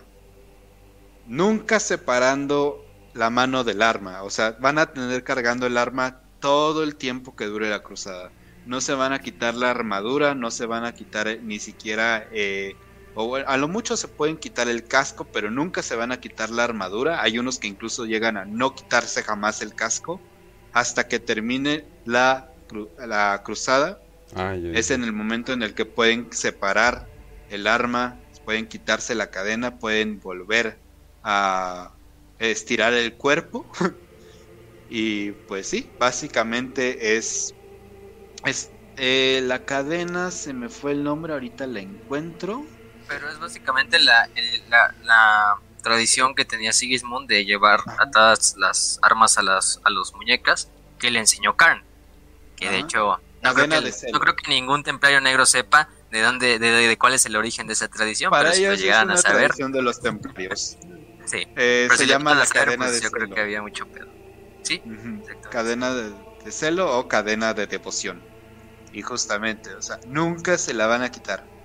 Eh, de hecho, quitársela, eh, a, quitarse la cadena o el guantelete es un acto vergonzoso. O sea, pierdes todo tu rango, todo tu título y pues el portador eh, deberá mantener su guantelete en la mano cada minuto del resto de sus días si esto llegase a pasar.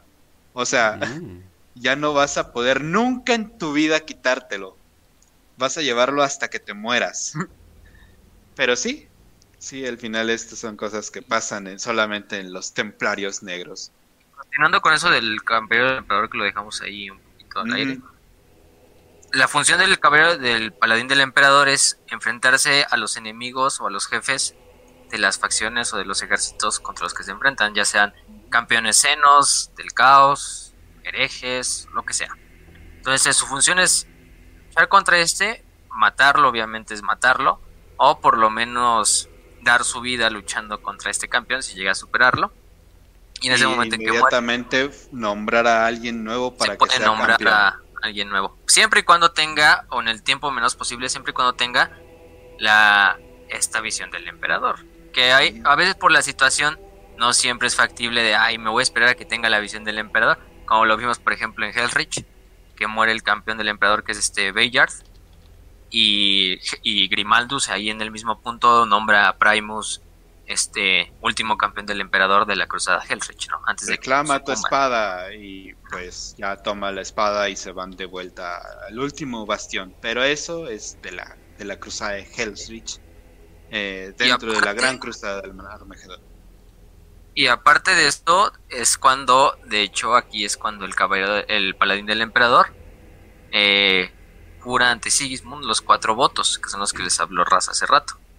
Que si los puedes repetir, Raz, para los que no los escucharon o los que no estaban. Claro, claro, claro, aquí los tengo. ¿Ya los doy de, largo o, o, Sí, dalos de largo. Ok. No permitir que el impuro viva. Lidéranos de la, lidéranos de la muerte a la victoria, de la falsedad a la verdad. Lidéranos de la desesperación a la esperanza, de la fe a la matanza. Lidéranos hasta su fuerza y una eternidad en guerra Deja que su ira llene nuestros corazones. Guerra, sangre y muerte. Sal sirve al emperador por venganza en nombre de Thor. Defender el honor del emperador. Confía en el emperador durante la batalla. Confía en él como intercesor y protector de sus guerreros mientras estos caminan junto a la muerte en suelo alienígena. Tiñe de rojo los mates con su sangre aplasta sus esperanzas y sus sueños y convierte sus canciones en lamentos. Abominar a la bruja y acabar con ella. Castiga a los bastagos de la bruja. Danos fuerzas para desgarrar su carne impía, para cubrir los campos de las pálidas formas de sus blasfemos cadáveres, para acabar el retumbar de, nuestros, de nuestras armas con sus alaridos, para batir sus ciudadelas con huracanes de fuego, para estrujar sus corazones y rechazar su tristeza, para confinarlos en su desolada tierra cargadas de harapos y, muertas de hambre, descorazonadas, rotas de dolor y perfido... Ah, es que no puedo leer porque está muy... perfiriendo el refugio Prefiriendo el ah. refugio, perdón. Es que está muy chiquito la letra. Ajá. Eh, pinche discurso Edge Lord de los templarios negros. Sí. Ahora tienen que escribir en letra pequeña. eh, rutas de dolor y prefiriendo el refugio a la tumba a la vida.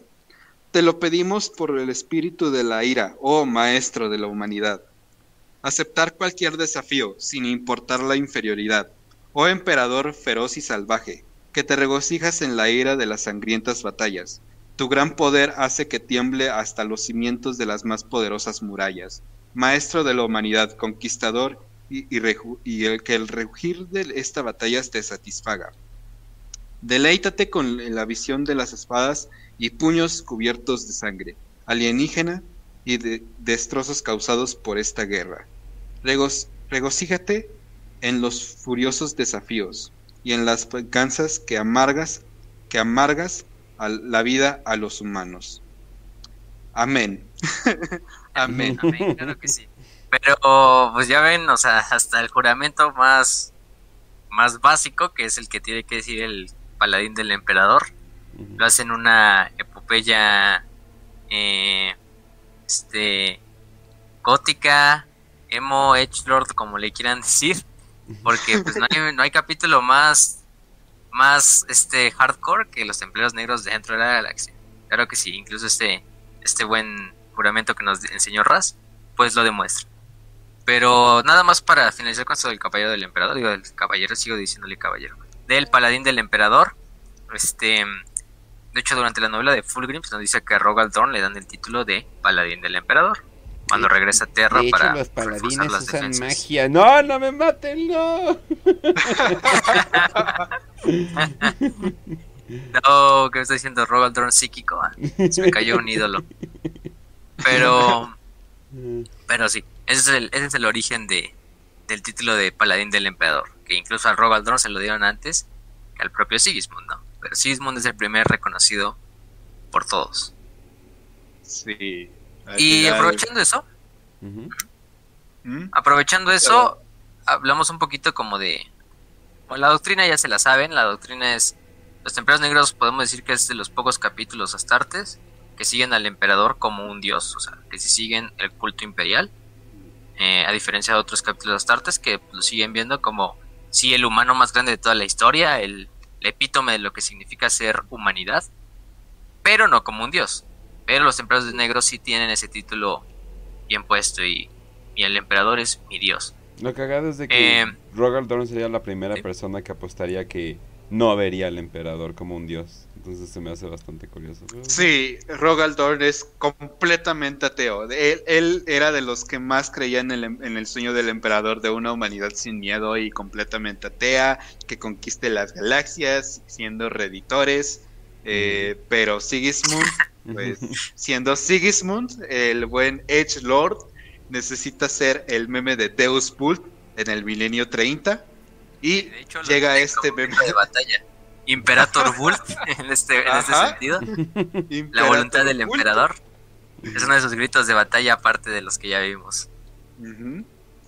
Entonces, pues ya vimos que es como una mitad. Sí, es el meme de Deus Vult en el milenio 41, pero tiene un enorme trasfondo, una enorme filosofía que es deja que tu ira se siembre tanto, tanto miedo en tu enemigo que hagas que tu enemigo empiece a verte como la peor pesadilla que ha tenido, porque eso es lo que más va a alimentar a tu Dios, lo que el mejor tributo que le puedes dar sacado por supuesto desde esta desde esta desde este conflicto que tuvo Dorn en que quiso exterminar y purgar a todos los traidores con toda la ira que existiera dentro de los puños imperiales entonces es una de las tradiciones que han han seguido muy bien los templarios negros y de hecho a pesar de esto por supuesto que Dorn no los vería como con con ojos positivos a, a- a- tanto Pero a la no lo religión. puede ver porque se fueran a la chingada.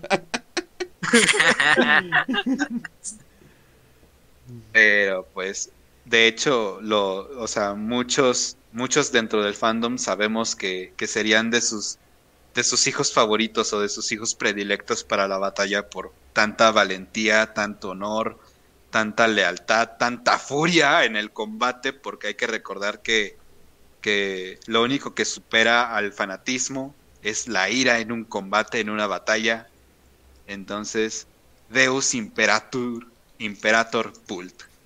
Y además, además aprovechando eso que dices, creo que uno de los mensajes principales también de los templarios negros es que a pesar de eso de, digamos que son los güeyes más enojados, que los que más odio tienen, los más xenofóbicos, eh, yo creo que hay como una un aspecto multifacético ahí también de los templarios negros que encarna Dorn, que de hecho encarna Dorn, y sus hijos obviamente, que sí, o sea, obviamente hay momentos donde uno debe ser estoico, uno donde debe, o sea, recibir, la de, recibir toda la ola de frente y no flaquear, pero también hay momentos donde tienes que ejercitar esa ira con quien se lo merece, claro, ¿no?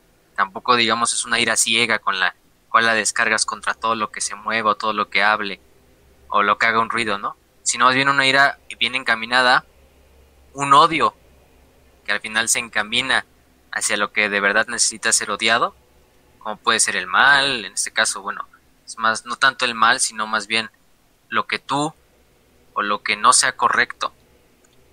Y también que en estos momentos, sí, claro, hay momentos donde puedes estar totalmente estoico y, suprimir tus emociones o suprimir tus impulsos más, más básicos, pero hay momentos donde también tienes que tener esa oportunidad de dejarlos libres para de verdad contra la gente que, o contra los elementos o contra el aspecto que tú crees que se merece tu ira, ¿no? Tu odio o, o lo que tú creas. Porque es, es, una idea muy tonta también de la humanidad pensar que podemos vivir sin odio, ¿no? O que podemos vivir sin enemigos o podemos vivir todos en amistad y todos abrazándonos, claro que sí.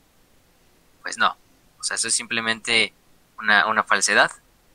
Pero tampoco llevar esa ira a una ira totalmente estúpida y a una ira como tal eh, que te haga más daño que bien, ¿no? O sea, claro que sí. Al final del día la ira pues es también un método eh, humano y un método de supervivencia, claro que sí. Y de lucha. Y eso es lo que encarnan los templarios negros, de muy buena forma. Por eso los van a ver cargando también gritando por el emperador, o sea, de frente contra los enemigos, sin importar que el enemigo esté en totalmente superior táctica, superioridad armamentística, eh, aunque sean otros Space Marines, no, ellos de frente contra la adversidad, como se los enseñó su padre Rogaldor. Mantenerse estoicos, pero también golpear con fuerza. Sí. Y con odio. Em, y eso es uno de los puntos principales de su doctrina y de su, de su adherencia al códex. Y por qué no ven al códex como algo pues en lo que seguir, porque también el códex limita mucho al Space Marine y lo limita al punto de que pues lo vuelve a veces como un automatón de una táctica militar. E, este, este apego que existe, o sea, vemos que la doctrina, por ejemplo, en combate espacial, es movilizar, completamente movilizar. No puedes mantenerte apegado en un solo planeta, no puedes mantenerte apegado en una sola fortaleza monasterio. Y de hecho los templarios negros han construido varias fortalezas monasterio alrededor de varios planetas, lunas que pueden existir en la galaxia. Eh, siempre que hacen siempre que necesitan hacer uso de una, por supuesto que van al lugar, la limpian, obviamente pues ven que, está llena de polvo, entonces limpian, se dedican a hacer chacha time y mm. comienzan a limpiar. Pero pues sí, o sea, no se apegan completamente a este sentido terrenal de o material de esta es mi fortaleza monasterio, no. Esta es mi cruzada y yo soy la cruzada y yo voy a llevar la cruzada a donde tenga que pisar y donde yo esté pisando va a seguir existiendo la eterna cruzada de Sigismund, la eterna cruzada de Dorn y la eterna cruzada del gran imperio de la humanidad contra todos sus enemigos. Entonces, pues también es algo algo bonito ese como sentido de autosacrificio que llegan a veces tener los templarios negros, que es como pues a renunciar a todo lo que te hace pues noble en el sentido también de defender a lo más débil del imperio. Que a lo mejor los templarios negros no son el mejor ejemplo para decir, ay, nos preocupamos por los civiles, ni por los humanos normales del imperio. No, por mucho no son ellos.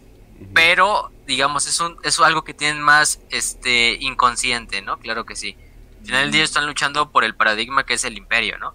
Luchamos por esta idea, luchamos por esta fe que tenemos, luchamos por todas las gentes eh, que forman el imperio. Incluso nosotros volviéndonos casi monstruos, porque Vamos a ver a los templarios negros y se vuelven, pues, no muy diferente a un berserker de Korn, no muy diferente a un ángel sangriento bajo los efectos de la de la negra. negra. Sí, o sea, eh, pero es una forma, pues, también de autosacrificio, ¿no? De dar toda mi vida en esta cruzada eterna para defender al débil, del mm. mutante, del hereje, del alien y del, del de caos, del archienemigo.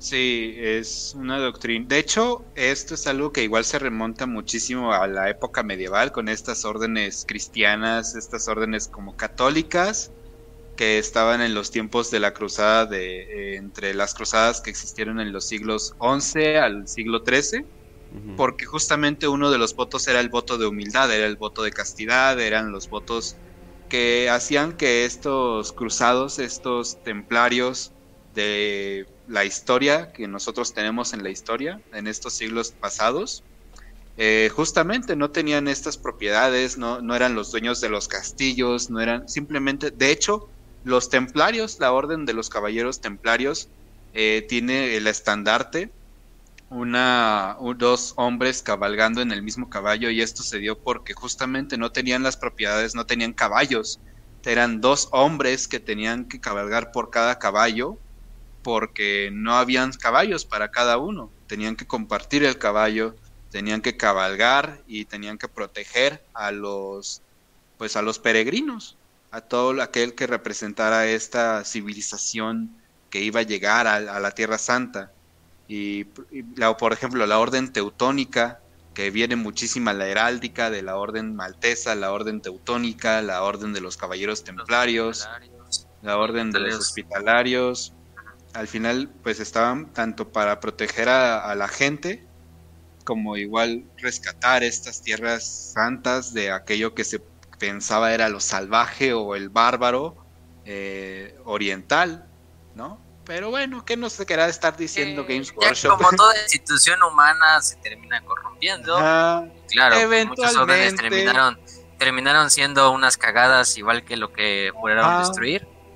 Y al final del día, pues es eso. O sea, obviamente aquí estamos hablando también de algo de ficción, de algo de. O sea, al final del día, estos güeyes son superhumanos, quizá en un nivel psicológico, emocional, mucho más cabrón que un simple caballero templario de la de nuestra vida real.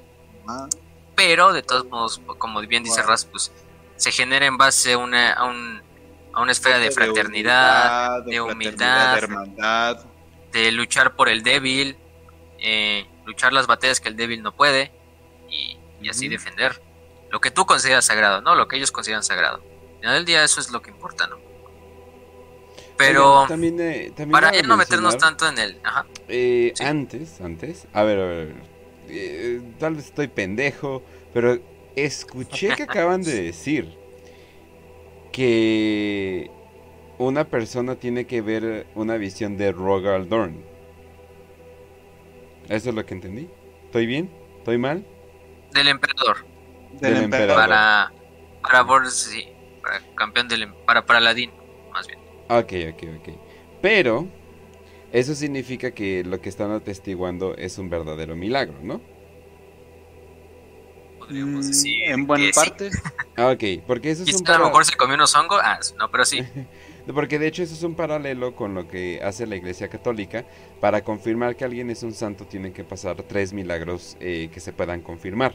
Y se supone que ya después que pasan esos tres milagros puede ser desde que alguien lo vio, de que se parecía en tal lado, de que le curó el cáncer a tal a tal persona, etcétera, etcétera. Se supone que después de eso ya se confirma eh, que ese es un santo. Ahí, ahí me gustó el, el, paralelo, ajá. Pero entonces me quieren decir que, o sea, no involucran a Rogaldorn ya, casi casi, o sea, Rogaldorn Papi estuvo chido. De hecho, pero ya es un afterthought este, completamente, ¿no? De, hecho, esto es una. O sea, se emula muchísimo con el origen que tuvo la visión de Thorn. De tener, tener que purgar y limpiar y darle el último honor de batalla a su legión al final de, este asunto de la herejía y los lleva a la jaula de hierro para que tengan su último combate contra los guerreros de hierro de Perturabo y muchos puños imperiales mueren y esto es algo que le va a dar la suficiente experiencia, una nueva, un nuevo renacimiento para todos los puños imperiales y la formación de la segunda fundación de todos esos capítulos. O sea, tiene hmm. como que esas similitudes al final del día. Y aparte, si todavía tienen la idea de Dorn muy, muy enfrente. casi siempre sus saludos es por la sangre de Dorn, somos hijos de Dorn. El, mismo incluso se lleva, se presentan a sí mismos como, ni siquiera los emperadores se presentan como los caballeros de Dorn, ¿no? Los mm. caballeros de Dorn hemos venido a ayudar en esta, en esta guerra, ¿no? Eh, y de hecho lo tienen, pero se ha mezclado con, también con lo del emperador. Ajá, y de hecho tienen incluso un buen renombre, o sea, entre otros capítulos que tienen la misma semilla genética. eh, los puños imperiales. no los mames, ¿quién los está juzgando? No mames. ah, mira, esos estoicos me caen bien. sí. O sea, no. No, pero tienen como que esta buena relación de primos por, o de hermanos de Ah, batalla. Y muchísimos otras, otra, otros capítulos les dan muchísimo respeto. Te digo, eh, Calgar le cedió el principio de la, de la batalla de Armagedón, de la Tercera Guerra, a Helbrecht el mando de la batalla espacial. Y a Dante le cedió también el, el- la batalla en tierra, en el planeta. Pero a Helbrecht le cedió muchísimo el, el honor de dirigir la batalla espacial porque era quien tenía mayor experiencia en batallas espaciales, ya que los Templarios Negros pues son un capítulo esencialmente hecho para navegar, por así decirlo. Entonces tienen como que esta, esta muy buena estima entre muchísimas, muchísimos capítulos.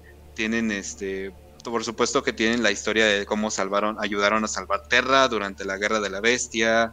eh, entonces tienen como que, y de hecho son incluso bienvenidos en Macrag durante eh, algunos eventos que pasan cuando despierta el primarca.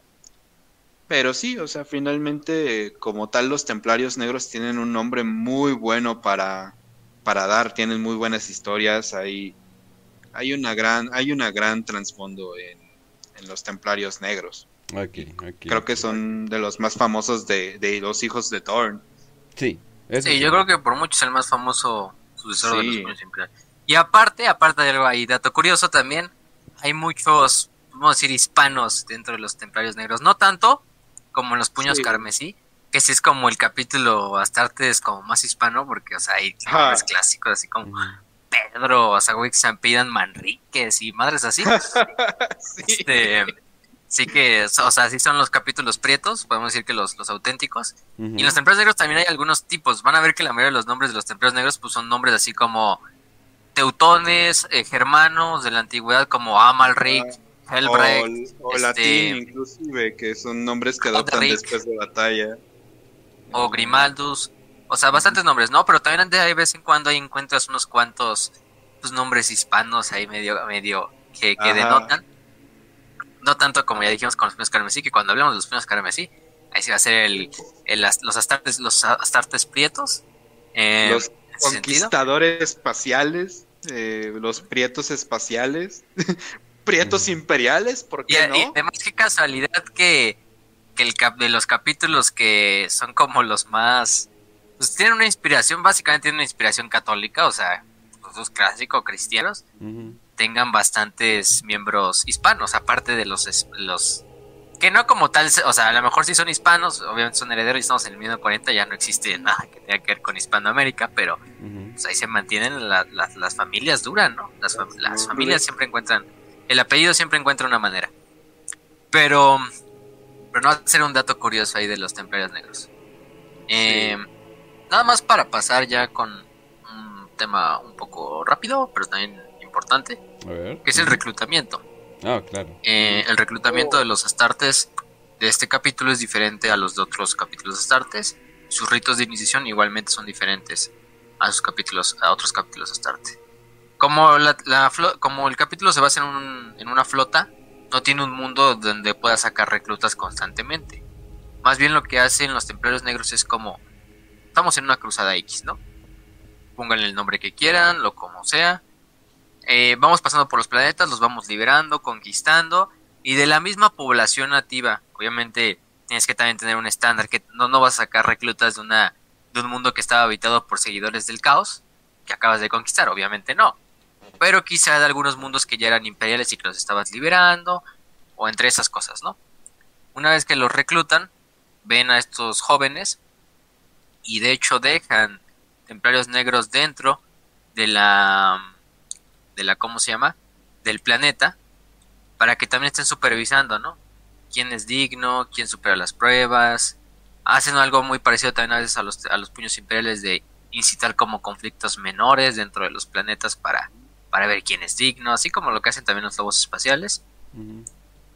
Em, y finalmente se les da a los que son dignos, se les da el título de expectante o expectan, expectante, ¿cuál es el nombre? O aspirante, que es lo mismo, o sea, es un equivalente en los demás este, capítulos este, astartes.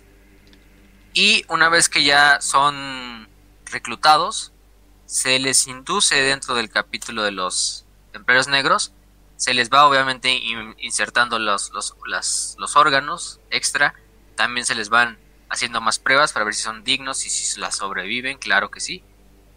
Pero finalmente a estos neófitos, cuando llegan a una cierta edad, se les induce de lleno en una compañía de batalla.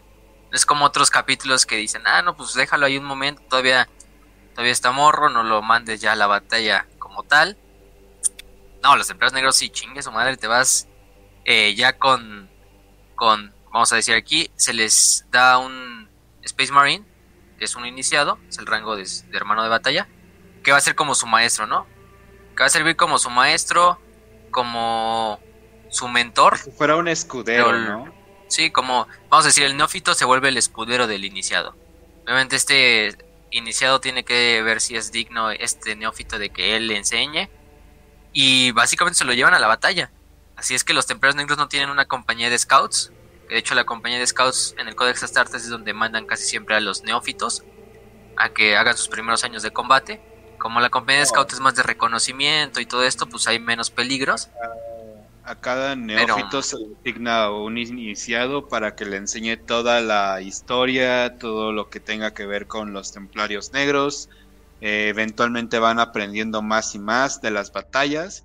Y cuando ya se determina que este recluta este neófito ya pueda ser lo suficientemente experimentado, lo suficientemente bien reconocido también dentro del capítulo, ya es cuando se le empieza a dar el nombre de iniciado, que significa ya estás iniciado dentro de el capítulo de los templarios negros. Y además se les da la semilla genética a los últimos implantes. Ya se completa su, fase de, de Space Marine. Obviamente en el camino pues pueden morir porque o sea, al, neófito lo van a mandar a batallas junto a su iniciado, a su maestro, pero ver de frente y a veces sirven sí como en un tipo de compañía de scout, pero a veces van, o sea, mezclados entre los iniciados, o sea, entre los hermanos ya, ya, que son hechos y derechos. Em, obviamente si llegara a fallar en algunos de sus, porque si llega a morir, pues ya, ahí quedó el, el neófito y pues ni modo que se pueda hacer, ¿no? Pero si llegara a fallar en alguna de las pruebas, que no son tanto en la, en la batalla, a los neófitos se les va a convertir en servidores cenobitas, es un tipo de servidor especial que tienen los empleados negros, que se encarga de seguir, seguir a los capellanes en la batalla, de defenderlos, de cantar, no sé, cantos devocionales, de llevar armaduras, armas, incluso a veces llevar reliquias simplemente al campo de batalla acompañando al capellán. De hecho, Grimaldus eh, tiene, por ejemplo, sus servidores cenobitas que siempre iban acompañando. En Hellrich no lo acompañan porque pues es una... La verdad no es, no es necesario que iban los, los, estos cenobitas. Pero por ejemplo cuando regresa a Hellrich y le regresa sus reliquias al pueblo de Hellrich. De hecho los, los servidores cenobitas son los que van cargando las, las reliquias. Pero sí, eso es lo que te pasaría si llegaras a fallar una de las, de las pruebas. Te convierten en un servidor y pues ni modo Aquí no, no es de que regreso a mi casa y regreso con mi familia ya que fallé. ¿Qué no se supone que, no se supone que te hacían servidor si eras un criminal? Exacto. Fallar es un crimen en los templarios negros. Exactamente. Este, y en muchas partes del imperio, nada más en, con los astartes, pero sí es muy conocido que los astartes a los, a los, a los pues neófitos que fallan, los terminen convirtiendo en servidores. Pero esa es la, la larga historia que tienen de, pues, pobres güeyes que van, pues tienes de una o, o haces bien tu trabajo, o vas a terminar cargando una reliquia durante la batalla. sí, ese es tu Mira, o haces, o haces lo que yo te digo, o haces lo que yo te digo de la buena manera, o lo haces de la mala manera. Sí, voy, a, em, combatir, voy a combatir a los 15 años. No se preocupe, señor. Mm, hace poco no sé por qué nunca lo había pensado y no sé si sea efectivo, pero yo creo que los servidores que más me perturban ya no van, ya, ya superé los querubines, ¿no? Ya dije, bueno, al parecer las hermanas de la batalla son demasiado pro vida, pero pues bueno, no lo puedo superar. pero, no, no, no, los güeyes que no los lobotomizan full, sino más bien como que siguen semiconscientes de lo que eran antes y los ponen a rezar eh, todo el, por literal cientos de años en una iglesia y es como, oh por Dios, sigues medio vivo y lo único que puedes hacer es estar ahí y estás en una prisión de carne, no, qué horror, no. Sí. Esos son los que más. el imperio tiene muy buenas maneras para infundir miedo de fracasar o cometer un crimen yo no cometería un crimen en el imperio por ninguna razón. Y bueno, eh, aparte de eso, vamos para ya pasar al siguiente tema. Eh, a veces se dice que los templarios negros son de los mejores miembros que pueden ser inducidos dentro de la Death Watch.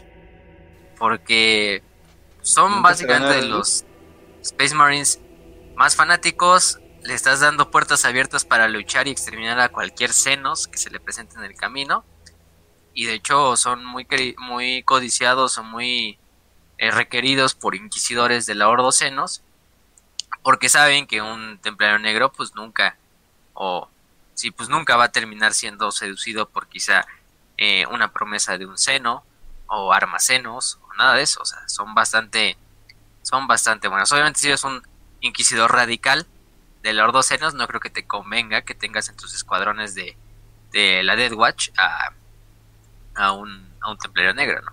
Pero sí es un gran honor, de hecho, participar dentro de la Death Watch. Y son de los mejores, quizá, de hermanos de pues batalla para decía, Pues ya decía el güey ¿Eh? ¿no? De que los güeyes que son tan puristas son radicales, pero a su manera, ¿no? O sea, si son, tú eres igual de radical, solamente. Son extremistas. Exacto. Eres radical, pero caes en el lado blanco de las cosas, ¿no? No como otro que es radical y cae del otro lado, del, lado negro de las cosas, o de la escala de grises. Esperen, Pero... demanda amor. Pero bueno, eso era en cuanto a, a todo lo que podemos hablar de doctrina, de reclutamiento, de rangos especialistas, etcétera.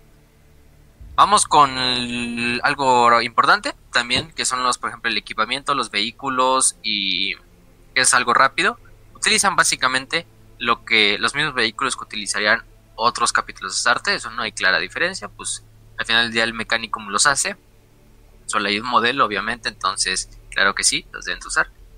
Pero por ejemplo usan los Land Raiders, que de hecho tienen unos modelos especiales que solo son de ellos, como el Land Raider Crusader, que se utilizó en la cruzada de Yerulas, eh, que como era un mundo colmena, se necesitaban varias armas de asedio para llevar a cabo la conquista del planeta, ¿no? Y se creó este tipo de, de Land Raider que es como un transporte de tropas, pero equipado también para, para llevar a cabo este, misiones de asedio y también para llevar a cabo misiones de infiltración dentro de ciudades o de cosas de este estilo. Em, por ejemplo, en vez de los las cannons que lleva en, la, en los costados, lleva bolters, bolters pesados, que son los que llevan los tanques, entre muchas otras cosas, ¿no? Eh, entre otros vehículos, pues también están, por ejemplo, los clásicos Rhinos. Em, en cuanto, por ejemplo, a, a tanques, también tanques tipo Sikanan. También lo que es muy utilizado, obviamente, son los Thunderhawks. De hecho, hay unos cuantos Thunderhawks ahí medio famosillos, como el Avenged, que es un Thunderhawk que participó en la batalla de, de, de, de Hellrich, durante la cruzada de Hellrich, que era el Thunderhawk que de hecho llevaba a... ¿Cómo se llama? Bueno, muchas veces llevó al, escuadrón Grimaldos, pero también fue... Finalmente fue destruido por una... por un gargante orco durante la batalla, ¿no? En cuanto a su flota, su flota sí es de lo más notable que podemos hablar, porque la flota de los de los eh, templarios negros es bastante interesante. Primeramente tenemos a la Cruzado Eterno, el Eternal Crusader, que es una barcaza de batalla clase gloriana, que es la nave insignia, la nave más grande, eh, la nave que por lo general es donde el gran mariscal se encuentra y desde ahí comanda todo el capítulo. También tienen otras bastantes barcas de batalla. Ajá, de hecho, eh, como les decimos, como hay varias cruzadas al mismo tiempo, no es que todas las naves vayan a, vayan a estar junto al Cruzado Eterno. Y de hecho, eh, hay varias flagships dentro de toda, toda la flota que hay en los Templarios Negros. Por ejemplo, pueden haber dos cruzadas, ¿no? Entonces, en una va a estar el Cruzado Eterno, pero si se requiere la ocasión, eh, puede ir una barcaza de batalla a representarse como flagship y ahí va a tener a su propio mariscal para esta cruzada. Entonces, por supuesto que el Cruzado Eterno es la nave insignia, la nave más importante, pero hay distintas naves insignias dentro de toda la flota. Sí, que pueden tener un papel importante o casi el mismo que la Cruzada Eterno, quizá no tan grandes, pero por ejemplo tenemos a la Abhorrence, tenemos a la Revenant, tenemos a la, a la barcaza de batalla Sigismund, a la furia de Sigismund, a la luz de Sigismund, a la juramento de Sigismund. o sea, claro que el nombre Sigismund va a estar presente en sus naves. De hecho, la... los nombres básicos para esta, estas flotas son Dorn, Sigismund y Emperador. Lanza del Emperador, Grito de Dorn, el Dolor Eterno y la Furia de Sigismund. Siempre van a estar esos nombres en la flota bellísima y enorme de los Templarios Negros. También hay cruceros de asalto, que son importantes, los Strike Cruisers. Eh, hay unos muy buenos, hay uno que me encanta su nombre, que es la espada del séptimo hijo. Obviamente refiriéndose séptimo hijo a Royal Dorn, eh, claramente. La espada de Dorn, la ira de Dorn, la excelencia, la Golf Ophidian, la Ditum, la Heracles. Que la Heracles, de hecho, es una. Mm, ¿Cómo se dice? Una nave forja. O sea, es algo interesante. Es una ship que funciona tanto como nave de combate pero también como nave de reposición tanto de combustible como de armamento para otras naves, también con bastantes tecnosacerdotes al servicio, bueno, no al servicio, sino en asociación con el capítulo. Pero sí lo más, lo más clásico es denotar la, la vasta flota de naves que tiene los Templarios Negros a su servicio. Y claro, aunque la Cruzada Eterna esté en una parte de la galaxia, todas las demás barcazas de batalla pueden funcionar como naves insignias de las cruzadas individuales, ¿no? de las cruzadas de las estrellas de Ghoul. ¿Cómo se llevan los Black Templars con el Mechanicum? Eh, relativamente bien, porque pues al final ya tienen el mismo, el mismo señor, el emperador. Claro que, el Mechanicus lo ve como el Omnisaya y pues, los templarios negros lo ven directamente como Dios emperador. Mm. Pero de hecho conviven eh, hasta decentemente, tienen igual Tech Marines, tienen este, estos tratados con el Mechanicum para que les den eh, equipamiento, armas, vehículos, eh, les reparen sus naves. Pero pues está claro que tienen esta diferencia religiosa y la, la religiosa acrecenta muchísimo las diferencias. Sobre todo porque recordemos que los templarios negros tienen esta creencia fuerte en que todos los mutantes o aquellos que se salgan de la vía carnal y física del emperador, pues son enemigos de la humanidad. Y el Mechanicus lo que hace es intentar imitar ser máquinas. Entonces, uy, puede que haya un pequeño problema. Pero mientras no se toque ese tema, no es como que, los vean como eh, abominables o algo así sino mm. simplemente no, no creen en esas cosas. y de hecho esto lo podemos ver inclusive... La mayoría de los millennials y su abuelita, mientras no toquen ciertos temas, todo bien. ajá, ajá. Como por ejemplo, creo que esto lo podemos ver inclusive entre Sarja y Grimaldus, que llevan a desarrollar como una amistad, una buena relación, pero no se olvida hablar de Grimaldus y ciertas cosas que dijo, ¿eh? Por cierto, nada más vamos. Ajá, obviamente tienen tienen su su momento, tienen momentos. También se puede llevar bien con el mecánico, aunque lo intentes, ¿no? También son bastante. Si los Space Marines son bastante arrogantes en sus decisiones o en lo que quieren. El pues, mecánico es protocolario. No se queda atrás con sus protocolos y no esperemos a que venga el, el padre de del ordinatus a bendecir el Overrun, si no, no, lo movemos. Ah, este, cosas de ese Dame esa máquina para matar más o sea, los dos, los dos tienen personalidades, los dos, tanto el capítulo como el mecánico, pues tienen pues personalidades chocantes, ¿no? O sea, van obviamente a chocar en el momento en que hablen. Y los templarios negros hay un buen diálogo, ¿no? O sea, obviamente, diálogo hasta donde podemos hablar de Space Marines. Claro que hay Tech Marines como este, el padre de la forja, de hecho siempre se me olvida su nombre, del padre de la forja, si Raz se acuerda de él, bueno, ahorita lo dice. Pero pues, él era un Tech Marine y era el padre de la fuerza, que es el rango que se le da al Tech Marine como supremo, vamos a poner así, Mm. del capítulo. Y pues ya sabemos, ellos tienen que entrenar en Marte. Y de hecho, para ser un para ser un templero negro era bastante tranquilo, ya que lo ves en el libro o en la novela. Eh, es un ejemplo. Es bastante, yo creo que es el más tranquilo de todos los eh, hermanos de batalla que van ahí. eh, Eurisian, se llama Eurisian, el padre de la forja, claro que sí. Y, y entre otras, ¿no? Pero sí se llevan, se llevan bien. Ya. Ok, ok, ok, ok. Sí. Era mi duda. O sea, Vamos- claro que tienen, nada más para, o claro que tienen esta pequeña diferencia, ya que los templarios negros son demasiado necios, o sea, heredaron también esa partecita de Dorn de ser obstinados y necios, y esto pues, entonces tienen relaciones un poco complicadas con todos los que están a su alrededor, no solamente el mecánico. Eh, se llevan complicado, por ejemplo, con salamandras en el momento de la cruzada de Hellswitch. Eh, ya que las salamandras quieren salvar a toda la cantidad de civiles como se pueda y Grimaldo simplemente quiere ir al combate cuerpo a cuerpo contra los orcos. Eh, entonces tienen como que este tipo de, de situaciones en las que por supuesto va a haber como que discusiones. Es algo, algo recurrente cuando lidias con templarios negros. Siguen siendo autistas. Siguen siendo autistas. Ok. Eso es lo que iba a decir. O sea, al final del día son autistas espaciales, entonces va a estar cabrón Ajá. que se relacionen de buena manera con otros elementos del imperio. Pero bueno, con eso terminamos en cuanto al reclutamiento y vamos a pasar con las partes finales ya del programa. Vamos a hablar un poquito de sus campañas, sus cruzadas más notables y también de personajes notables dentro de los templarios negros. Que hay unos cuantos, claro que sí.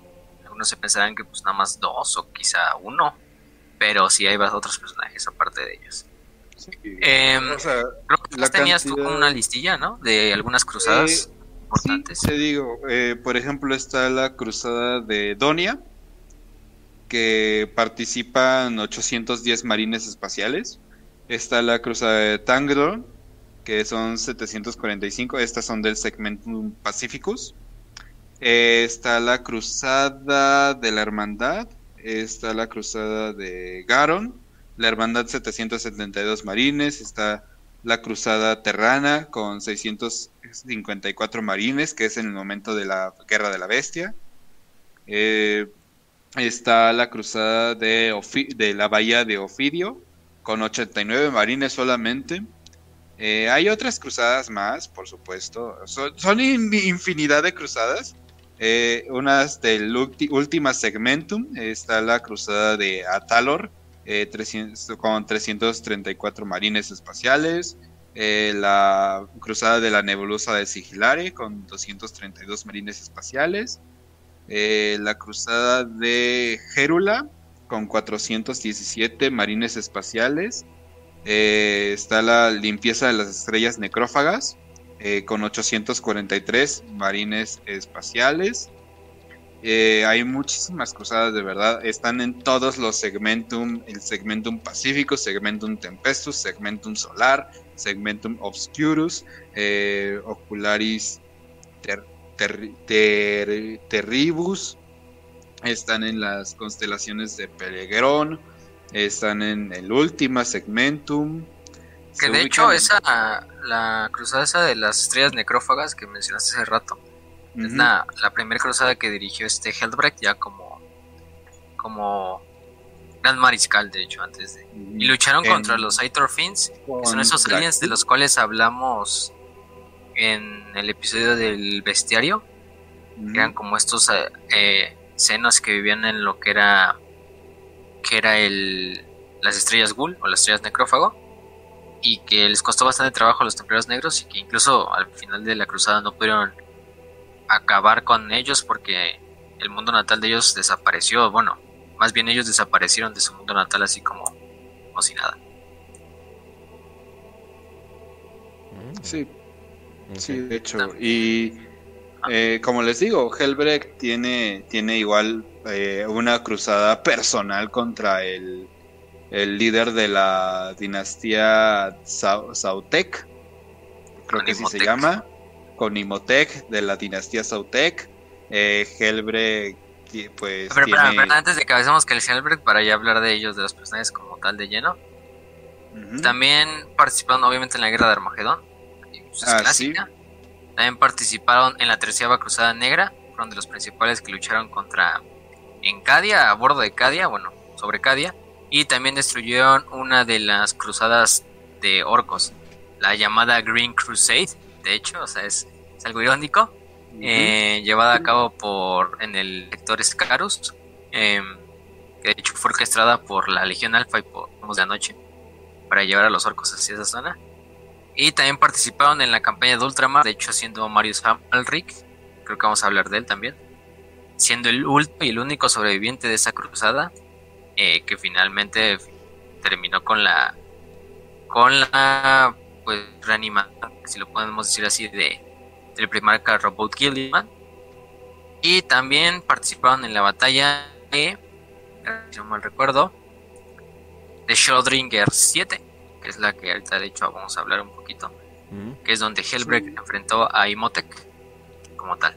Son algunas de sus muchas campañas. Igual, por ejemplo, está la cruzada, o sea, eh, de hecho hay, hay una doctrina que tienen que es formar un estandarte de acuerdo a la cruzada que, que estén llevando. Entonces, este estandarte de cruzada eh, se va a representar en, eh, dentro de todos los, los, elementos de los templarios negros que estén dentro de esa misma cruzada y pueden incluso incluirla dentro de sus sombreras de batalla.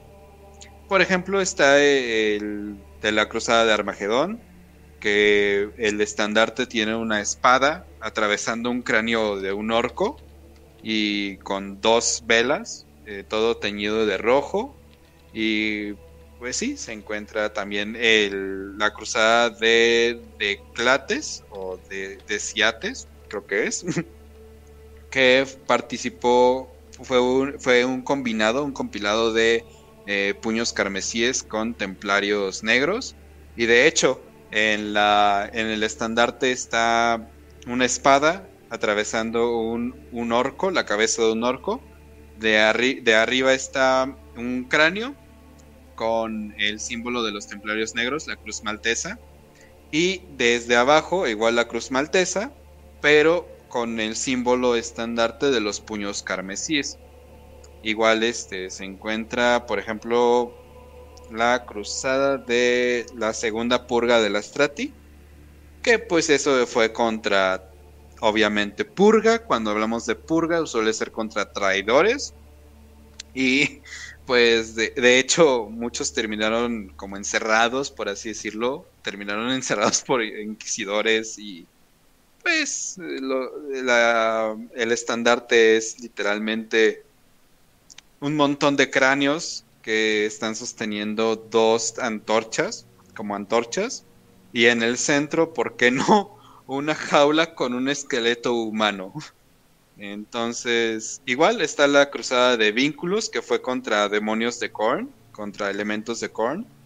Y justamente la misma espada con eh, la, la, emblemática cruz maltesa, el cráneo, y que está atravesando por el pecho a un demonio de Korn, a un, creo que es devorador de almas. Eh, igual, en el suelo, tirado en el suelo, con un piso de magma.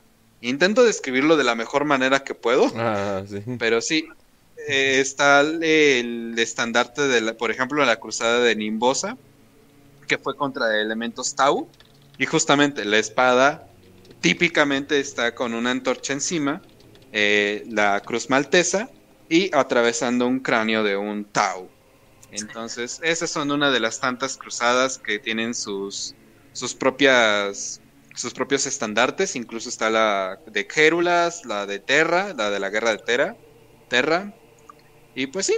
y de hecho, de hecho hay bastantes tienen una sala en la Cruzada Eterna donde se ponen todas, bueno, en la sala de reliquias en el se ponen todos los estandartes de todas las cruzadas que ha habido pues a lo largo de los 10.000 años incluso desde los más viejos que quizá ya está pudriéndose la tela y caída y roída, ahí siguen, junto a los de las cruzadas más recientes, eh, pues poniéndoselos en la primera fila, ¿no? De esta manera se mantiene el legado de cada cruzada que se ha luchado en toda la historia de los templarios negros. Y pues también es una forma de honrar a los caídos dentro de esas cruzadas, ¿no? De que su legado viva a través de la victoria que simboliza el estandarte. Sí. Y pues ya, para terminar este episodio vamos con uno de los... Pues vamos a ver los personajes más importantes quizá de, de, de los templarios negros, los más reconocidos. Eh, vamos con el primero, que como tal es también uno de los más conocidos. O sea, no es el más conocido, pero el segundo más conocido, sí. Es Helbrecht, que es este, el señor del capítulo, eh, como tal, de los templarios negros. En este caso, Helbrecht ahorita sigue siendo, no ha muerto, no, no se preocupen los que eran fans de los templarios negros, porque había algunos que decían ah, que ya lo habían matado o que, que todo esto. Pero en este sentido, eh, Helbrecht ascendió tempranamente a lo que fue la a la hermandad de los de la espada después de que asesinó un vampiro de la disformidad en el planeta de Cephian 4 eh, en esta cruzada murió el el antiguo mariscal o el antiguo gran mariscal que era Daidin y Helbrecht fue electo eh, en este caso era mariscal nada más y fue electo mariscal Helbrecht en el eh, sucediendo a su a su maestro no. Después, eh, con la muerte del alto mariscal Cordel, a manos de un campeón del caos, eh, los mariscales, el consejo de mariscales escogió finalmente a Helbrecht para ser el, el líder del todo el capítulo. Y eso estamos hablando de que fue en el 989, Milenio 41. Estamos hablando de 10 años antes de, de o sea, no es tanto. O sea, unos pensaban que Helbrecht lleva bastante tiempo siendo el gran mariscal, no, de hecho es reciente muy reciente. Em, Sí, so- sobre todo porque en el audiolibro de Hellstreet se escucha hablando así. Y te dicen Sí, que o sea, fue porque ha dado demasiadas está viejo, órdenes en el campo. está de viejo, pero pero imagínense, había Whis más viejos dentro del capítulo que fueron antes que el gran mariscal. O sea, se Sí. lo ganó también a pulso porque es bastante bueno y todo eso, pero era así, ya como habla así como bueno, como viejito de hecho. pero Sí. Eh, también fue lideró la campaña de las estrellas necrófagas contra los Fins y finalmente ocho años después se le dio el mando acerca de toda la batalla espacial en la batalla de Armagedón, en la tercera guerra de Armagedón, eh, donde juró junto a este, ¿cómo se llama? Este Yarrick, perseguir a, a Gaskul Maguruk Traka una vez que Gaskul se fue del planeta. Eh, ya viendo que se había estancado la guerra, pues dijo, vamos a otro lado a buscar una buena pelea y ahí, y ahí, y ahí quedó, ¿no? De hecho, él lo lideró durante la, la batalla esta de espacial, perdiendo muchos, muchos elementos dentro de la órbita, e incluso un paladín del emperador fue asesinado Oye. en una buena emboscada que les hicieron a los templarios negros. Recorde- recordemos que eh, Makuruk Traka ha reunido el WAG más grande que ha visto la historia del Imperio, incluso más grande que la Guerra de la Bestia, que esa incluso llegó hasta Terra. Entonces estamos hablando de números, de que los orcos eran un número tan significativo que ni siquiera la, la flota de marines espaciales más grandes reunida en 10.000 años pudo llegar a detener eh, a, a simples golpes, sino que fue que fue el sistema, el mismo planeta el que los echó a los orcos. Mira nomás, muy Entonces- mamados y todo, pero les echas unos hongos en la cara y... sí, sí, sí. No, y, y luego de eso creo que viene la, la, la parte más bueno, trágica, vamos a ponerlo así, de la historia de Helbrecht, que es la Ah, sí. masacre en Schrödinger 7, la batalla de Schrödinger 7, Ujú. que era un mundo de hielo conquistado por la dinastía Zotek, liderada por Imhotep, el señor de la tormenta. Es uno de los necrones más épicos de todos. Este, de hecho hablamos de él en el episodio pasado de Tracing y también hablamos de él en el episodio de los Necrones como uno de los personajes principales. Es esos Necrones que pues quizá el Necron con más experiencia de conquistador y experiencia marcial dentro de la raza, incluso más que más que el propio Rey Silente. Rey Silente eh, es el, el, el uber conquistador de los necrones. Sí, sí, sí. Entonces, y aparte hizo una estrategia en la cual hizo emboscadas a lo largo donde desembarcaban los dropbots de los templarios negros y sus Thunderhawks. Y Motec les hacía unas super emboscadas y pues murieron bastantes eh, templarios negros. Imhotep luego se enfrenta en combate eh, singular contra Helbrecht. Y Helbrecht, colapsado del cansancio y de las heridas, pues finalmente se deja caer y Imhotep en vez de matarlo simplemente le corta la mano derecha. Como humillación. Para, que, para humillarlo, para que siempre se acuerde de esa humillación y de esa derrota. Y pues, los templarios negros no tuvieron otra más que eh, este, retirarse de, de Shodringer. Em, y luego de cinco años de una cruzada de penitencia, hizo una cruzada de penitencia Helbrecht para que se vean. Este Helbrecht hizo un peregrinaje hacia la Phalanx, que es la para rezarle a la mano de, de Dorn. Y de ahí, pues dijo, oye, si a Dorn le volaron la mano y lo único que se recuperó su mano derecha, y a mí me volaron la mano derecha, esto es una, esto es, esto es un sacrificio simbólico, es un signo del emperador. Y desde ahí Helbrecht recobró su fe, tuvo fe y, se chingó las naves más importantes de, de, Imhotep. Sí, de hecho, después de eso hace una, una su revancha a bordo de su nave, la Sigismund. Eh, aborda la nave de, de Imhotep, que es la Conqueror, la Inevitable Conqueror, que es la conquistadora inevitable. Em, otra vez lucharon cuerpo a cuerpo, pero en esta ocasión el que ganó fue el Gran Mariscal. Eh, este, viendo que pues, la batalla estaba perdida, Imhotep simplemente se teletransportó a una de sus naves de escolta. Eh, pero no antes de congratular a este a Helbrecht. Em, ¿Cómo se llama? Eh, pues por el buen duelo que le dio, ¿no? Em, y le dice, pues una victoria eh, en su primer paso, ¿no? Finalmente, pues Helbrecht se emputó porque pues, escapó Imhotep. y terminó destruyendo la nave de Imhotep él solo. Desde adentro hacia afuera. Como, si no puede matar a pues mínimo. Es, es lo que pasa cuando dejas que tu amigo en Minecraft entre a tu casa y tiene TNTs en su stock. Obviamente algo muy malo va a pasar. No, es que sí, literalmente el güey tiene los hacks, o sea, el güey puede hackear la realidad, no mames, no, no chingues. Sí, y, y, Helbrecht le hizo frente. Y aparte tiene a Oriken, de hecho, Oriken es súbdito. que puede cambiar el tiempo, bla, bla, bla. Sí, que no hay pedo. Ahí nada más le dice a Oriken, pues hazme otra vez, recréame la nave, ¿no? madre aquí. Sin corto, ya Mote y Oriken, no sé, regresa el tiempo, un pedo así ya. Pero, mm, pero bueno, esto es Hellbreak, es, tiene una armadura también bastante cagada, así que parece un relicario la armadura, así que trae en la espalda. De hecho, es un relicario, trae como una linterna y unas velas. Pero bastante épico y es quizá de los templarios negros que tiene más experiencia de pues sí es el que más experiencia de batalla el más viejo por mucho. Y pues se ganó se ganó a pulso ese ese título de alto mariscal em, luego vamos con el yo creo que el que todos querían escuchar el fan el ídolo de muchos Merek Grimaldus. Ah claro. Su nombre Merek porque algunos no lo conocían por su nombre no lo conocían por el apellido pero pues Grimaldus, ¿qué decir de Grimaldus? Protagonista de la novela de Hellreich, para los que ya la han leído, una de las mejores novelas de Warhammer, eh, en mi opinión. Quizá en la opinión también de Kench. Antes de... antes de la novela tiene igual como que su historia, su contextito. en el cual cuando era capellán, una de las visiones que más lo, más lo marcan fue un secuestro de varios eh, iniciados y, neófitos y aprendices neófitos. Eh, creo que eran unos 20 en total de los templarios negros que justamente va con Helbrecht para rescatarlos de su de su cautiverio con Eldar.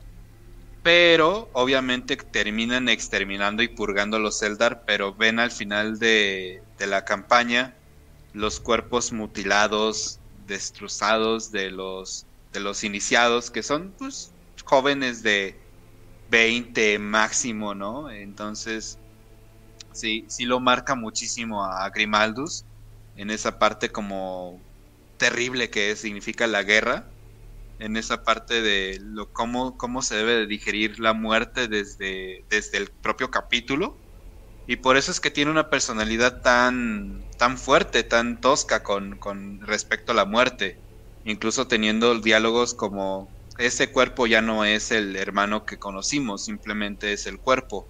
El, alma del hermano ya está con nosotros. O sea, Grimaldus tiene esta, e, este contexto que le garantiza ser uno de los capellanes y, posteriormente reclusiarcas, más como entre espirituales y cuestionados de, esta parte, como cómo se debería de ver la doctrina sobre la muerte, sobre la guerra, y esto es lo que le ha garantizado igual muchísimas veces la victoria, pero el cuestionamiento de sus propios hermanos de batalla. Entonces, sí, Grimaldus tiene como que su propio contexto, tiene muy bien desarrollado el personaje, vámonos desde afuera. Eh, tiene igual varias campañas, ha desarrollado muchísimas campañas junto a Helbrecht. Y pues, ¿qué más decir? De... Aparte fue el, ha sido tiene el récord de ser el templario negro más joven en alcanzar el rango de la hermandad de la batalla, de la hermandad de la espada, ha sido el más joven. Hay una animación de Jan Janovich, que se apellida así, em, en YouTube, que sí le llama Sword Brother, que es básicamente como la juventud de Grimaldos, o sea, en una de las batallas contra el caos.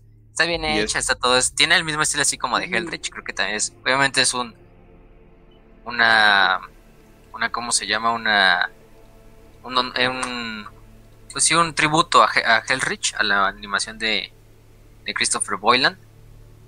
Y aparte ese güey está haciendo una animación de la serie de Brax que al parecer le está quedando bastante bien. Todavía no la publica así como tal toda, pero...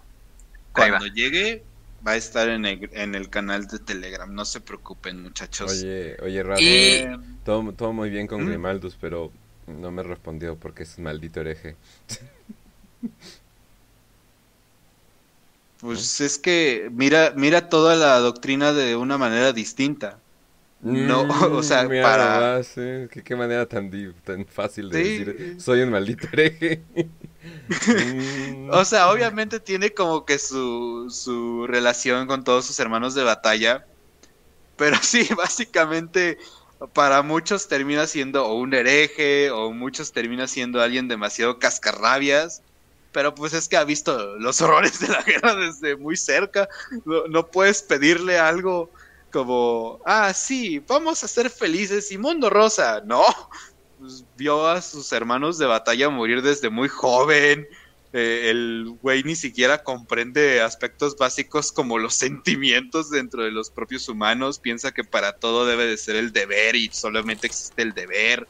No lo sé. y, pues, de hecho, eso, es de los temas principales. Te estoy viendo comiendo papas lentamente, ¿eh? o sea, no lo sé. Pero pero por ejemplo, para los que no sepan, ya para este punto que quien no haya leído Hellrich, pues sí está como muy, muy cabrón. Tuvimos un pues, club de, de, lectura de, Hellrich. Luego lean la secuela, que es una novela más corta que se llama Blood on Fire, que se llama que se encarga de lo que pasó después de los eventos de Hellrich, después de qué pasa con Grimaldus, cómo ayuda a los leones celestiales a recuperarse de tan jodidos que quedaron después de la guerra de Armagedón, su conflicto que también llega a tener con la Inquisición es uno de los puntos importantes.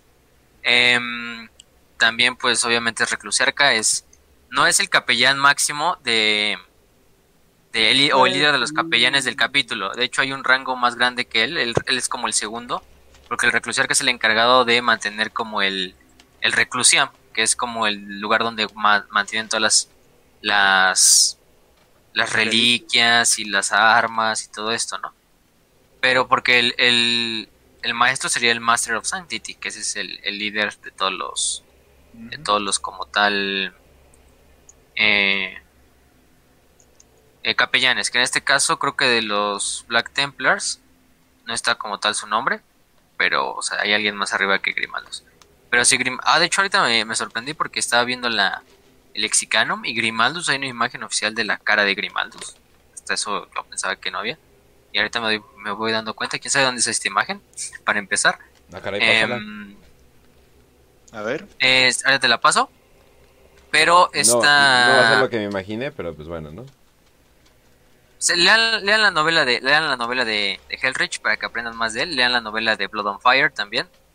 Y pues es uno de los personajes que pues, se lleva se lleva a veces se lleva pues como tal el el lore porque muy querido y también su, su, su evolución dentro de la novela es bastante grande, ¿no? Desde el principio que tenemos un Grimaldo es bastante gruñón, bastante que no ve como glorioso lo que le acaba de lo que lo que le acaba de decir este este Helbrecht, pero con el tiempo empieza a valorar pues lo que es el sacrificio de la gente de Hellrich, ¿no? Y morir junto a la gente de Hellrich. Que al final Santo Dios, eso es un Iván Drago combinado con eh, Duke Nukem. sí, es, de Grimaldos, de hecho, yo pensaba, pues no, tampoco está tan mal la cara, de hecho es, se ve bastante badass. es épico, pero es Iván Drago combinado con Duke Nukem. Oh, oh. No mames, sí es hijo de Dorn. claro. Sí, es cierto. Es Dorn, ¿eh? Sí. Oh, eh, viéndolo bien. Eh, pero bueno, ese es Merek Grimaldos. Creo que Raz nos iba a hablar de otros dos personajes que valían la pena. Sí, hay. Bueno, tres realmente, son tres. Eh, obviamente hay que mencionar a uno de los más importantes durante la era de la apostasía, que es Kefalon, que fue mariscal durante la era de la apostasía. Eh, formó parte de las tropas y toda la cruzada que se hizo hacia el Palacio Imperial desde, desde esta como este llamado que hizo Sebastián Thor. Y pues obviamente eh, después de un asedio prolongadísimo contra las hermanas de batalla, eh, un poco de drama con el Adeptus Custodes, ya ponen fin al reinado de Coach Van Dyer y apoyan muchísimo a esta parte de Sebastián Thor para las reformas que tiene en cuanto eh, culto imperial, bla bla bla bla, ¿no? También otro que hay que mencionar, full importantísimo para este el contexto que estamos viendo hoy, eh, en, en octava, bueno, séptima, octava y novena edición, es Marius Amalric, que era un mariscal de los Templarios Negros, eh, estaba al mando de la Cruzada Cruxis, eh, acudió en ayuda a Cadia durante la treceava Cruzada Negra, eh, tiene varias confrontaciones con Legión Negra, con demonios durante este conflicto. termina apoyando a Belisarius Caul para que vayan hasta Macragh junto con la Inquisidora Greyfax y Santa Celestine y revivir, a, Guillermo, pero eventualmente muere. Eh, lo que pasa es que creo que se enfrenta a un devorador de almas que es Scarbrand, del cual ya hemos hablado muchísimo en este podcast. Eh, sí, pero, ajá, de hecho, o sea, lo que hace es enterrarle su espada en el pecho pero de una manera tan fuerte que obviamente sí lo lastimas, lo lastimas gravemente, pero pues ya estás cuerpo a cuerpo contra un devorador de almas y pues siendo al menos murió de una manera muy épica, murió en combate, le dio bastante tiempo a, este combate, le dio muchísimo tiempo a Cole para que pudiera entrar y salvar a, a Gilliman, junto con obviamente cierta muchachita Eldar que y además, y además Gilliman mi novia sí. Y además Gilliman aprovecha la herida que le dejó a Scarbrand este a Malric para ya para pues, acabarlo. cerrarlo acabarlo y pues salva salva el día el primarca no que llega endemoniado con, con todo. Y por último a quién más no podíamos mencionar para finalizar este, este episodio con sus personajes. Eh, yo creo que el más emblemático, el más grande, el más poderoso, Sigismund. El primer mariscal de los, de los Templarios Negros, los Caballeros de Dorn. Primer capitán de los Puños Imperiales, campeón del Emperador, paladín del Emperador, como le quieran decir y el único que vivió el sueño de una manera tal que esparció esta, este, este capítulo y lo sembró y lo cultivó para que perdurara por más de 10.000 años. Que en algún momento murió, sí, que en algún momento puede acabar toda su historia, por supuesto, se acerca, puede, puede que se acerque el fin de los tiempos, pero al final el legado de Sigismund va a vivir en cuanto un templario negro siga de pie, queriendo purgar y exterminar aquella, toda aquella amenaza que esté en el imperio de la humanidad, dentro y fuera. Senos, traidores, renegados, no importa el, desafío, si existe un templario negro y si existe la, la memoria de Sigismund, si existe la hermandad de la espada, si existe un solo, una sola reliquia, un solo caballero de Dorn, ese enemigo se va a acabar. ¿Por qué? Porque va a haber combate. Y, y aunque vendan la vida, pues no será barato. Será con toda la ira de Dorn, con todo el poder del capítulo y con toda esa, esa memoria de que alguna vez existió una legión llamada los Puños Imperiales. Qué bonito. Vaya, qué, bonito. vaya. Sí se apasionó. Y pues nada más ya, con eso terminamos el episodio, nada más antes de, despedirlo, pues lo despedimos con una frase eh, que hable de los templarios negros. Y antes de eso, pues recuerden, ya les hablamos un poquito hace rato, ahorita Raya les dio también un buen, un buen mensaje. Pero de los templarios negros, pues quédense, ¿no? Quédense ese estoicismo que los caracteriza junto a todos los hijos de Dorn. Quédense también con esa fe. Oye, en ocasiones la fe... El, el warp está como que jodiéndote tantito. No, joder. Justo en el momento más emotivo. Sí. Aparte. ¿Ya escucha bien? ¿Ya escucha bien? Ya. Eh, bueno, recuerden que la ira, en ocasiones, y úsenla con sabiduría, también hasta la ira la debemos de saber utilizar con, con sabiduría, para llevarla contra quien, contra quien es necesario. Utilícenla junto a la fe, en lo que crean, cualquier idea, cualquier dios, si creen en ustedes mismos como sus propios dioses, pues también eh, llévenla hasta el máximo nivel y recuerden morir con la creencia que tienen en sus labios, morir de pie, morir de frente, dándolo todo por aquello en lo que confían, en lo que se crearon su cosmovisión y en lo que ustedes creen que es correcto, ¿no? Al final del día es lo único que importa. Y como de todo Warhammer 40.000 siempre podemos sacar una enseñanza. Y esta yo creo que es la enseñanza de los templarios negros aunque a veces puedan ser unos, aunque a veces pueda para el público parecer más, más este fanático, más eh, malo que bien, pues la verdad es que los templarios negros hablan por sí mismos y su ejemplo, pues, su ejemplo perdura en el imperio y perdurará, como dijo Raz, hasta el último templario negro que permanezca en pie, ¿no? Pues con la frase de el capellán Merek Grimaldus, de Cruciarca, de la Cruzada Eterna. A las tinieblas les traigo fuego. A los ignorantes les traigo fe. Aquellos que reciben estos dones pueden vivir. Pero no visitaré más que la muerte a los que los rechacen. Y con eso terminamos el programa de hoy de los Templarios Negros. Esperamos que les haya gustado. Y pues, vamos a las 5 de 5. Así es, gente.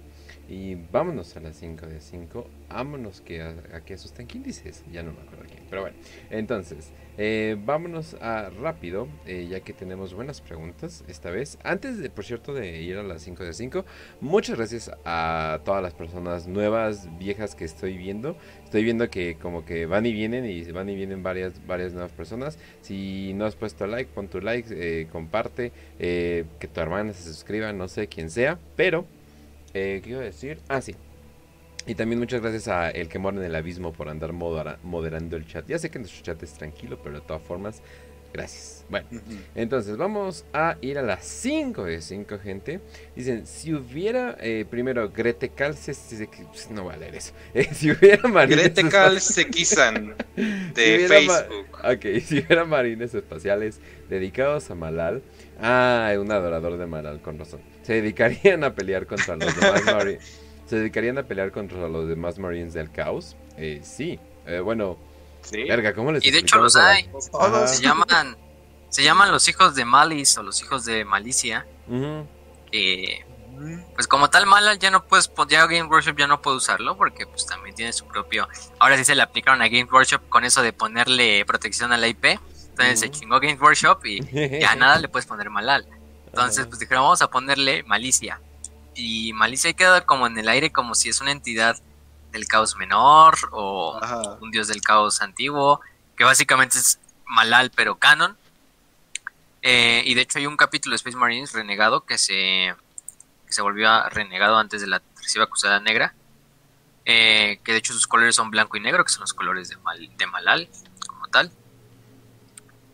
Y Oh shit, los caballeros Eh, negros pues nada. son adoradores de Malal. Oh my god, teoría 5K. Oh, joder, qué voz descubierta. Eh, eh, tienen una relación muy extraña contra el caos, o sea, sí combaten al caos, también al, al- al imperio, pero de otra forma también se han aliado con el caos, por ejemplo, en la cruzada, en la tercera cruzada negra, en la cual lucharon junto al caos para recuperar su mundo natal, que su mundo natal creo que lo, lo tomó como tal el- la Inquisición y lo terminó también destruyendo. Em, y erradicado también por las tribus, por lo- el 331 de Cadia, destruyó a todas las tribus nativas de ese planeta. Eh, y finalmente, eh, pues, pues tienen ese como papel doble, ¿no? O sea, en realidad no están ni aliados con el caos, porque al seguir a Malicia, pues, tiene esta forma de ver que el caos es autodestructivo y se debe autodestruir. Pero, pues, casi, casi, o sea, por lo que nos han dejado ver, pues, siguen todavía muy alineados al caos, porque después de la caída de Cadia, pues, siguieron cazando eh, guardias imperiales de Cadia, sobrevivientes, Mm. eh, para tomar como una venganza de lo que le pasó a su planeta natal. Mm. Em, pero sí, o sea, es, es algo raro. Y, o sea, por lo que se nos indica, pues, todavía siguen siendo canon, hasta eso sabemos. Pero pues son los únicos capítulos de Astartes que podemos conocer. O que es oficialmente seguidores, pues, de malicia, entre comillas, mala. Ok. Vámonos a la siguiente Sí. de Brandon Puga. Eh, ahí la Inquisición me, me dijo que no leyera la primera parte, así que no me voy a leer la segunda parte. Pregunta de respaldo. Es que era una pregunta que respondimos aquí. Ah, ok. ¿Por qué hay señores de la transformación que se parecen a la Aquila Imperial teniendo dos cabezas? ¿Hacen esto en señal de burla o hay algo detrás de ello? Pues solo Kairos. Kairos es el único que tiene la cabeza doble. Bueno, a veces los. En general, los, los demonios de Sinch tienden a mutar mucho porque pues, sentías el cambio de la transformación.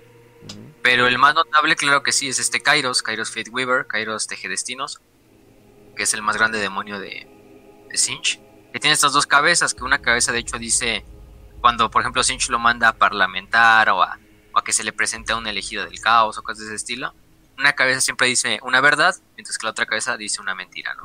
Ujú. Entonces como esas dos facetas de, de, de Sinch, de la doble cara, de la intriga, no es nada que tenga que ver en realidad con que están burlando del águila imperial, No. pero de cierta forma pues sí se podría ver así también, o sea, no es algo oficial, pero si lo ves pues eh, Kairos Fate Weaver también es como una perversión de esa doble cabeza de- del imperio, pero en realidad es simplemente cabezas de águila es como que muy usado. eh, o sea, en, Ujú. en- en- con muchos símbolos, banderas, etcétera, etcétera. Pues digo, pues en México. Pero, o sea, como que sí se repite a cada rato. Entonces, podría ser una coincidencia, pero esas coincidencias felices, ¿no? Como dicen. Pero es más que nada con eso de Kairos, de que pues, es doble cara, de la intriga, de la traición. Sí, la mentira y la verdad al mismo tiempo. Siempre, Sinch siempre se suele representar con aves, como pollos, gallinas. siempre le, le ha fascinado siempre por alguna extraña razón poner aves. Animales Entonces- que puedan estar en tierra o agua o tierra o cielo. Ajá, dos, o dos, dos, patos. dos, dos, dos, dos, ajá. Ajá. Sí, o sea, Entonces- o sea, le, le gusta algo que pueda estar en la tierra y pueda estar en el aire, así como él dice una verdad y una mentira al mismo tiempo. Ajá. Es, Sinch. Exacto. Eh, vámonos con Miro Baltasar 5 de 5. ¿Qué disciplinas y materias se deberían de dominar para ser un inquisidor? ¡Oh, boy! ¡Qué divertido! Pues miren. Ah, eh, bueno, muchísimo. matemáticas. Presta atención. pues mira, Tortura, eh, Sí. interrogación. Eh, pones tortura como e interrogación como si fueran eh, cosas ligeras. De hecho, de hecho, eh, hay una, hay, hay varios cursos, o sea, estoy hablando en la Tierra para dar tortura y para dar interrogación y para combinarlos. O sea, hacer este sincretismo de estas, de estas dos cosas.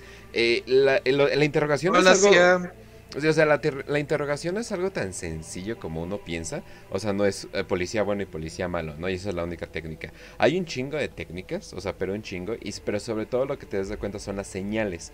Hay pocas señales, ¿no? Desde preguntarte que si quieres agua, desde preguntarte luego, luego de que no, pues estamos aquí para ayudarte y todo eso.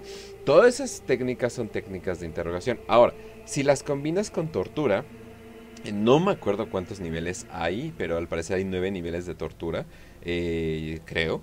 Eh, y obviamente te está haciendo a de que en el 8 te sorprende si que está vivo todavía tu, tu, sujeto, ¿no? Esto ya es en el universo de Warhammer, por cierto. Pero de hecho está inspirado en cosas de, de la CIA, entonces es casi lo mismo, ¿no? Pero bueno, nada más no usan cosas psíquicas. Bueno, sí usan cosas psíquicas, pero eso es una historia muy larga. Pero bueno, eh, la cosa es de que sabes hacer eso, pero eso no eso eso es lo mínimo que debes de saber de hecho, aquí podemos hacer. Eh, vamos a hacer un episodio de la escuela Progenium, por cierto. Sí, no, bueno, ¿no? para hablar de los sí. de la escuela. sí, de los, sí, de los. De no. Limpia las paredes donde están los esqueletos de tus amigos. Sí, todo eso. Sí, exactamente. mira, el, ese, el episodio ese... de la escuela. Es el anime de la escuela de 40k. Mira ese no Hicimos el capítulo de la playa con Tatsini y con Orica. Pero vamos el capítulo de la escuelita. Mira, ese Peter trató de revelarse y ahora está en la pared. no, o sea, es algo por el estilo. Pero no, eh, desde investigación, eh, si tienen poderes psíquicos es otro pedo. Eh, criminología, o sea, de arriba para abajo, se deben, deben de saber eh, biología, deben de saber anatomía de varios seres, no solamente de los seres que estamos acostumbrados. Ocultismo, aprender sobre, sobre simbología, un chingo de cosas. Y tú dices, y aparte... Sobre todo que luego haces la especialización por la ordo. Exacto. Y aparte, aprenderte toda la pinche ley imperial, la cual es, es un chingo. Y depende el lugar. Y también historia, historia oculta, historia secreta, conspiraciones. Eh, ajá, exacto. O sea, es un Dialectos, idiomas. Lo locales, claro que sí. Lo bueno es de que si no estudias y sacas buenas calificaciones, ahí está la pared lista para esperarte o un buen castigo de cualquier güey, eh, director, maestro, que tienen todo el poder sobre ti. Te pueden hacer lo que quieran. Excepto, obviamente, cosas pervertidas, ¿no? Pero bueno, eso sí no pueden. eso ellos van a la pared si, ellos hacen eso, ¿no? ahí sí, ahí sí se chingan, Por fin, un universo que hace justicia.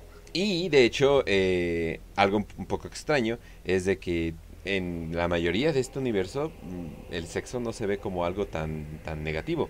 En la escuela Progenium sí, pero no es porque sean santos o tal vez ellos mismos piensen que es por eso, es más bien porque quieren a sus niños concentrados, no quieren a sus niños viéndole la falda a sus compañeras, por eso los separan.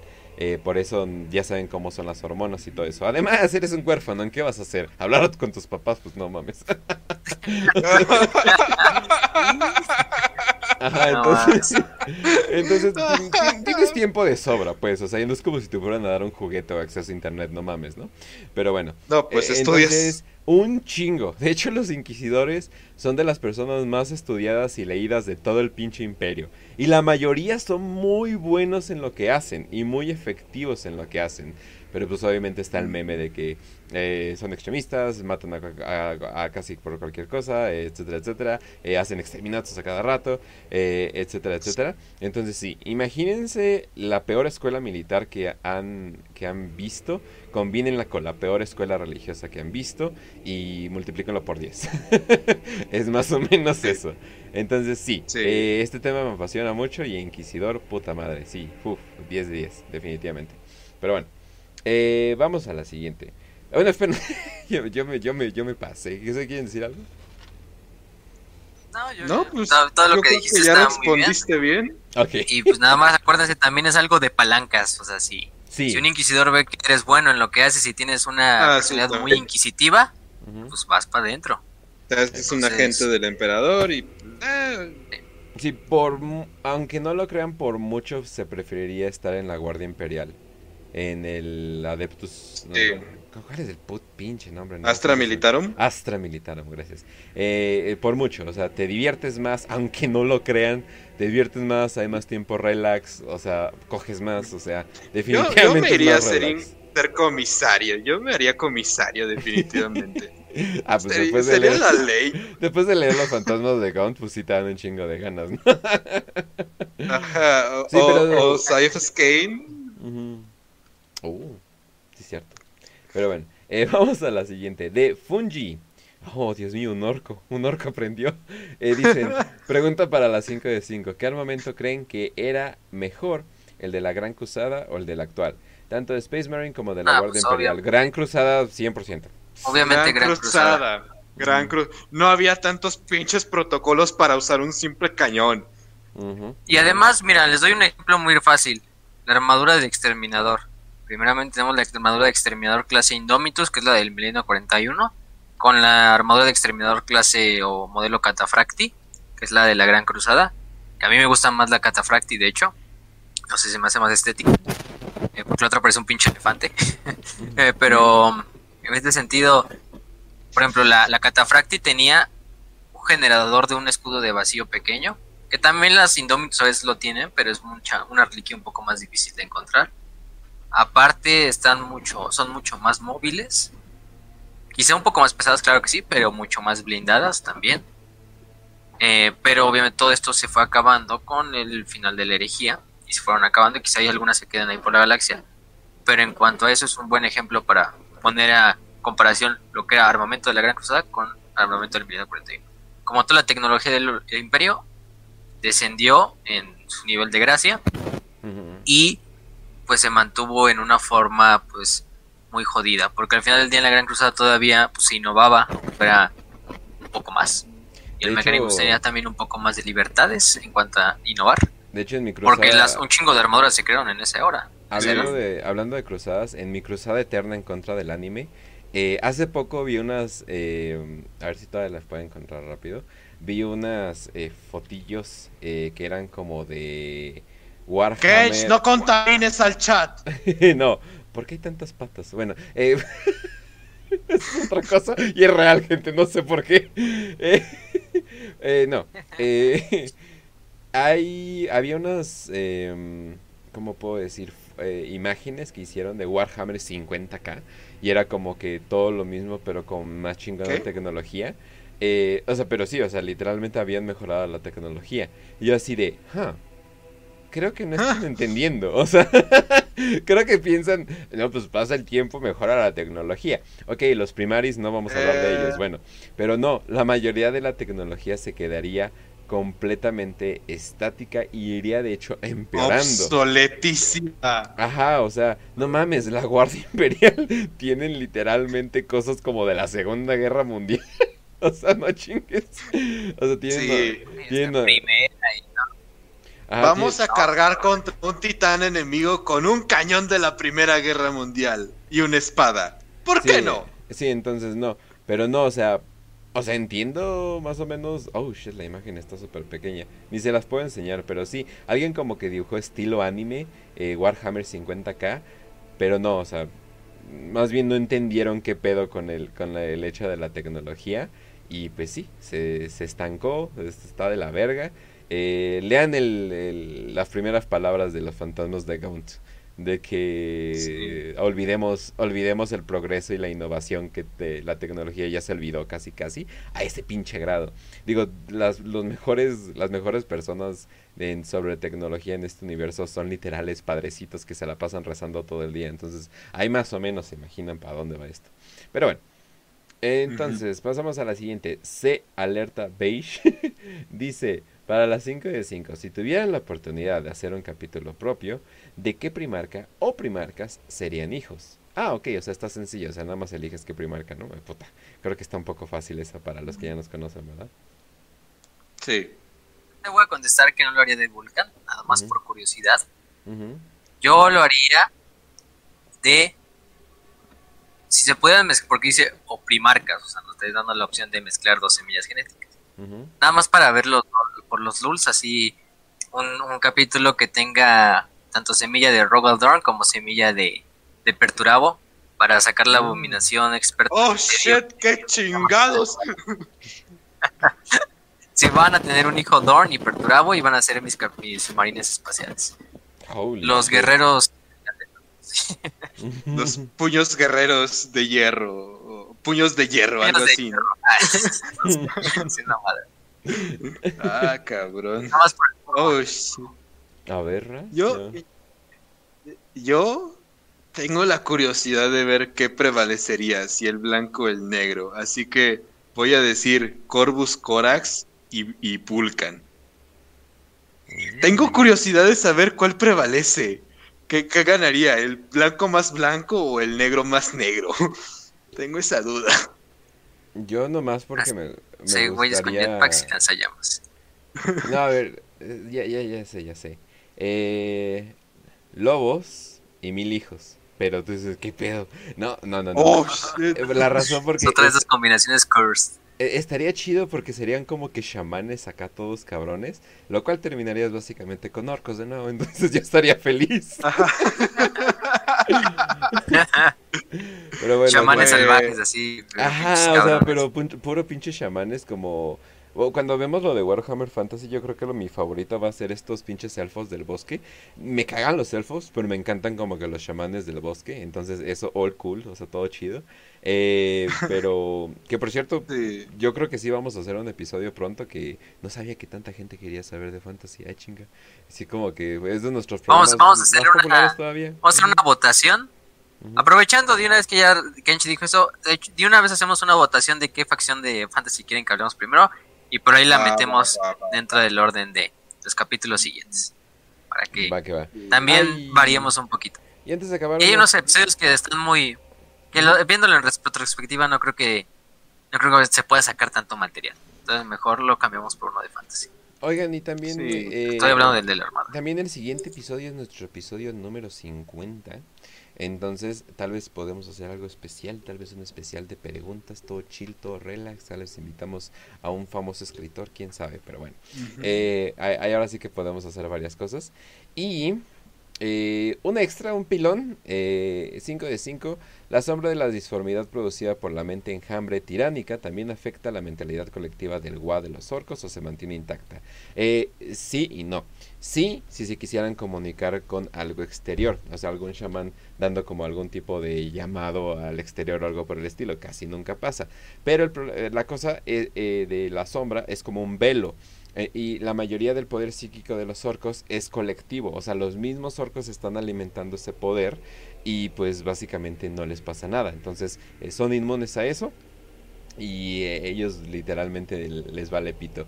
Y por eso son tan buenos peleando contra los tiránidos, porque Sí. no les afecta varias cosas que los tiránidos hacen. Pues por eso, por eso hay casi casi una guerra eterna entre estos cabrones y a ver quién, y a ver quién gana. Pero bueno, entonces, yo creo que... ya- Obviamente, solamente para decir, o sea, la última pregunta, la penúltima pregunta ya, eh, creo que todos sabemos cuál sería la opción real, o sea, la primera opción, entonces le quisimos dar ese, ese tonito picante de los chips. Ahora somos niñas de 15 años que tienen Wattpad. Oye, yo era de esos, nada más que no era Wattpad, era otra cosa. Oh shit, Ah. demasiadas revelaciones. Pero Sí, el bueno. episodio de las revelaciones junto a lo del Roll 34, a lo de las patas. Lo peor es que nunca, Santo Dios. lo peor es que nunca cerré mi blogspot, entonces por, por ahí van a encontrar un blogspot bastante perturbador, pero pues bueno, ahí, ahí se lo he hecho a Dross para que lo encuentre algún día.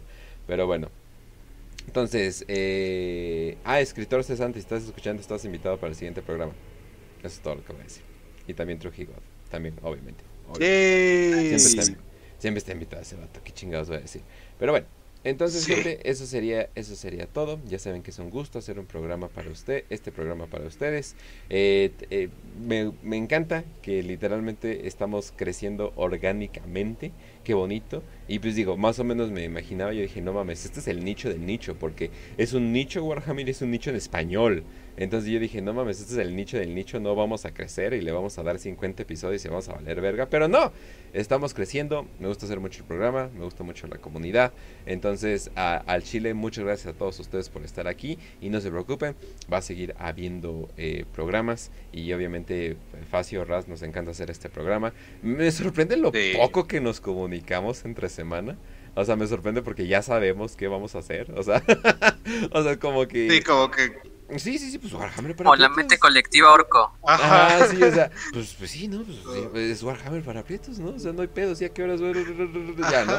Ya, ¿no? O sea, ya con, o sea, ya nos Literalmente los únicos mensajes que yo mando son ok. Facio, poniendo algo de. Ah, vamos a leer este libro. Ok. Ok, es lo único que escribo. Ah, buen hijo de, buen hijo de Dorn. Pero bueno, la cosa. Eh, ah, y también, eh, eh, pues ya hay que hacerlo oficial. Eh, no sé si Facio, si estás de acuerdo, del programa de preguntas la siguiente Sí, semana. no hay problema. Eh, Sí. Episodio número 50, episodio, episodio de preguntas. Vayan mandando sus preguntas. eh, si, se- si, si pueden, por favor, mándenlas mejor al grupo de Telegram, eh, que es nuestro grupo preciado de Prietos Imperiales, que deben de encontrar una manera de dormir en la noche, porque luego me levanto 300 mensajes, pero pues bueno, no es nada. Eh, y obviamente se pueden unir a ese grupo. Ahí pueden, pongan algo como hashtag 5 de 5 para que, las para que los encontremos rápido. Eh, y manden todas sus preguntas para hacer todo un programa de preguntas. Entonces va a estar bueno. Preguntas de lo que sea. No importa qué tan largo sea, Sí. no importa lo que sea. Obviamente Ajá. tampoco que sean preguntas así, eh, ¿de qué col, no sé, o ¿De qué preguntas muy color obvias que ya hemos contestado Pulca, muchas no? veces. No. Sí, o sea, tampoco, tampoco se mamen, pero, o sea, hagan sus preguntas, pues, como ustedes quieran, pero también tengan como, tampoco hagan preguntas que son fáciles de contestar, Sí, o preguntas como, que ya hemos dicho ¿Qué como 10,000 ganaría? veces. Un demonio, un demonio mamado con no sé qué contra Robot. Es Recuerden, como, recuerden esas preguntas que, que nos hacen responder a los tres, como ¿qué capítulo pertenecerían si tuvieran la oportunidad? O algo así, algo tipo así. Esas son las preguntas que, que más suelen pegar para nosotros, ¿no? porque nos hacen pensar. O Así pregunten que- cualquier cosa de los inquisidores. Aquí estoy, banda, no hay pedo. Ajá. Sí, o sea, Sí. pero sí. Y, y si no, ya, y si no, si no las pueden mandar por el, si no están en el grupo de chat, pues déjenlas. Nos pueden contactar, Eh, ya dijimos, por Telegram, por Twitter, Facebook. o en las publicaciones de Facebook, o en los comentarios de este video también. No las dejen aquí en el chat en vivo, porque pues el chat en vivo se, luego se pierde y se van perdiendo Ajá. los mensajes, entonces es mucho más difícil buscarlas. Sino después, ya que el video se resuba, las pueden poner en los comentarios y les vamos apartando para el siguiente, siguiente lunes. ¿sí? En ese Sí, sentido. todas las preguntas inunden, por favor. Igual voy a escarbar algunas preguntas que nos han dejado y que hemos pasado. Pero sí, vamos a ver que cuántas preguntas salen, a ver qué, qué pasa. Sí, tenemos que- unas cuantas preguntas pasadas que hemos guardado. No todas, Sí. porque también algunas se nos La van otra vez no las- terminamos haciendo como, como dos programas. Digo. Sí, sí. Y Aprovechando Aunque- que venía. Fueron dos semanas, así que aquí es solamente una semana. Creo que sí. nos va a dar tiempo para Eso menos sí, eso sí. preguntas y más control. Eso sí. Pero pues bueno, entonces ya. Ya dije todo. eh, Aunque teníamos la mitad de la audiencia. Buen punto. Oye, sí es cierto. Sí es cierto. A ver, vas, Raz, despide. Te. Bueno, gente, ya saben, este es un creo que este es mi primer programa que di casi completamente lore, así que estoy como que muy emocionado. Facio, me sorprende la, la calma con lo que haces. Así que, pues gente, ya saben que nos pueden encontrar en nuestras distintas redes sociales. Síganos en Twitter, eh, arroba Kench1611 arroba facio-eternum y arroba podcastras. Eh, los esperamos para que nos sigan, para que nos den amor y para que nos inflen el ego de internet, porque necesitamos eso, somos niños necesitados de atención, somos nuevos críticos de anime. Eh, así que, pues ya saben, gente, los queremos mucho. Facio, la emblemática frase. Ajá. Pues nada, gente, ya saben. Este, nos pueden encontrar en todas las redes sociales que ya mencionó Raz, para no repetirlas. También recomendando algo de este episodio, si quieren ver más de los templarios negros, pues lean Hellreach, lean Blood on Fire, también lean el cómic de Dan Abnett de Damnation Crusade. Es un cómic que habla de los templarios negros, que habla mucho de cómo reclutan a los templarios negros. Ah, Ahí lo conseguí en español, eh, aunque se ve todo de color café el, cómic, o sea, se alcanza a ver los dibujos, pero están a color. Si los mando, sino también les mando el link en inglés, donde lo pueden encontrar a color completo. Eh, hay muchas otras novelas por ahí, pero son las que yo, yo recomiendo más. Eh, el siguiente lunes acuérdense de mandar sus preguntas, ya sea por Telegram, por Facebook, por YouTube, por donde quieran. Va a estar con nosotros Trujillo, un invitadazo que ya siempre viene aquí con nosotros y que le gusta mucho este programa. Y vamos a invitar también al buen escritor cesante que eh, es un fan también aquí mucho del, del, episodio, de los programas, siempre está aquí comentando. Eh, también tiene su propio podcast donde no solo habla de Warhammer, habla de muchas otras cosas más. Eh, y también les mando un saludo a todos los que están aquí en el, en el chat. Ah, vayan a ver, por ejemplo, la galería de Pedrito, que va a ser un... Hoy va a subir un final de temporada 2, que nos dice. Un saludo a Gayam, un saludo a Rubén AGB, un saludo a Eduardo Froiland, un saludo al que mora en el abismo, nuestro gran moderador. Un saludo a Andrés Reinaldo, a Eric Hernández, a Gropersing, a Raúl Blanco también, a Camafeo, a los del canal de Telegram, a Dante, a Edward, a Tona, a Techama que siempre nos comparte en Twitter, también a este y a muchos otros más. No, me acuerdo del nombre de todos, pero si quieren en las siguientes le seguimos dando a los saludos. Con las preguntas nos vamos a acordar de cada uno. De cada uno de ustedes. Pues gente, ya saben, compartan el video. Esperamos que les haya gustado este episodio de los buenos autistas y racistas templarios negros. Y pues sin nada más que decir, les deseamos salud y victoria y que el emperador los acompañe. Que el racismo los acompañe, por favor.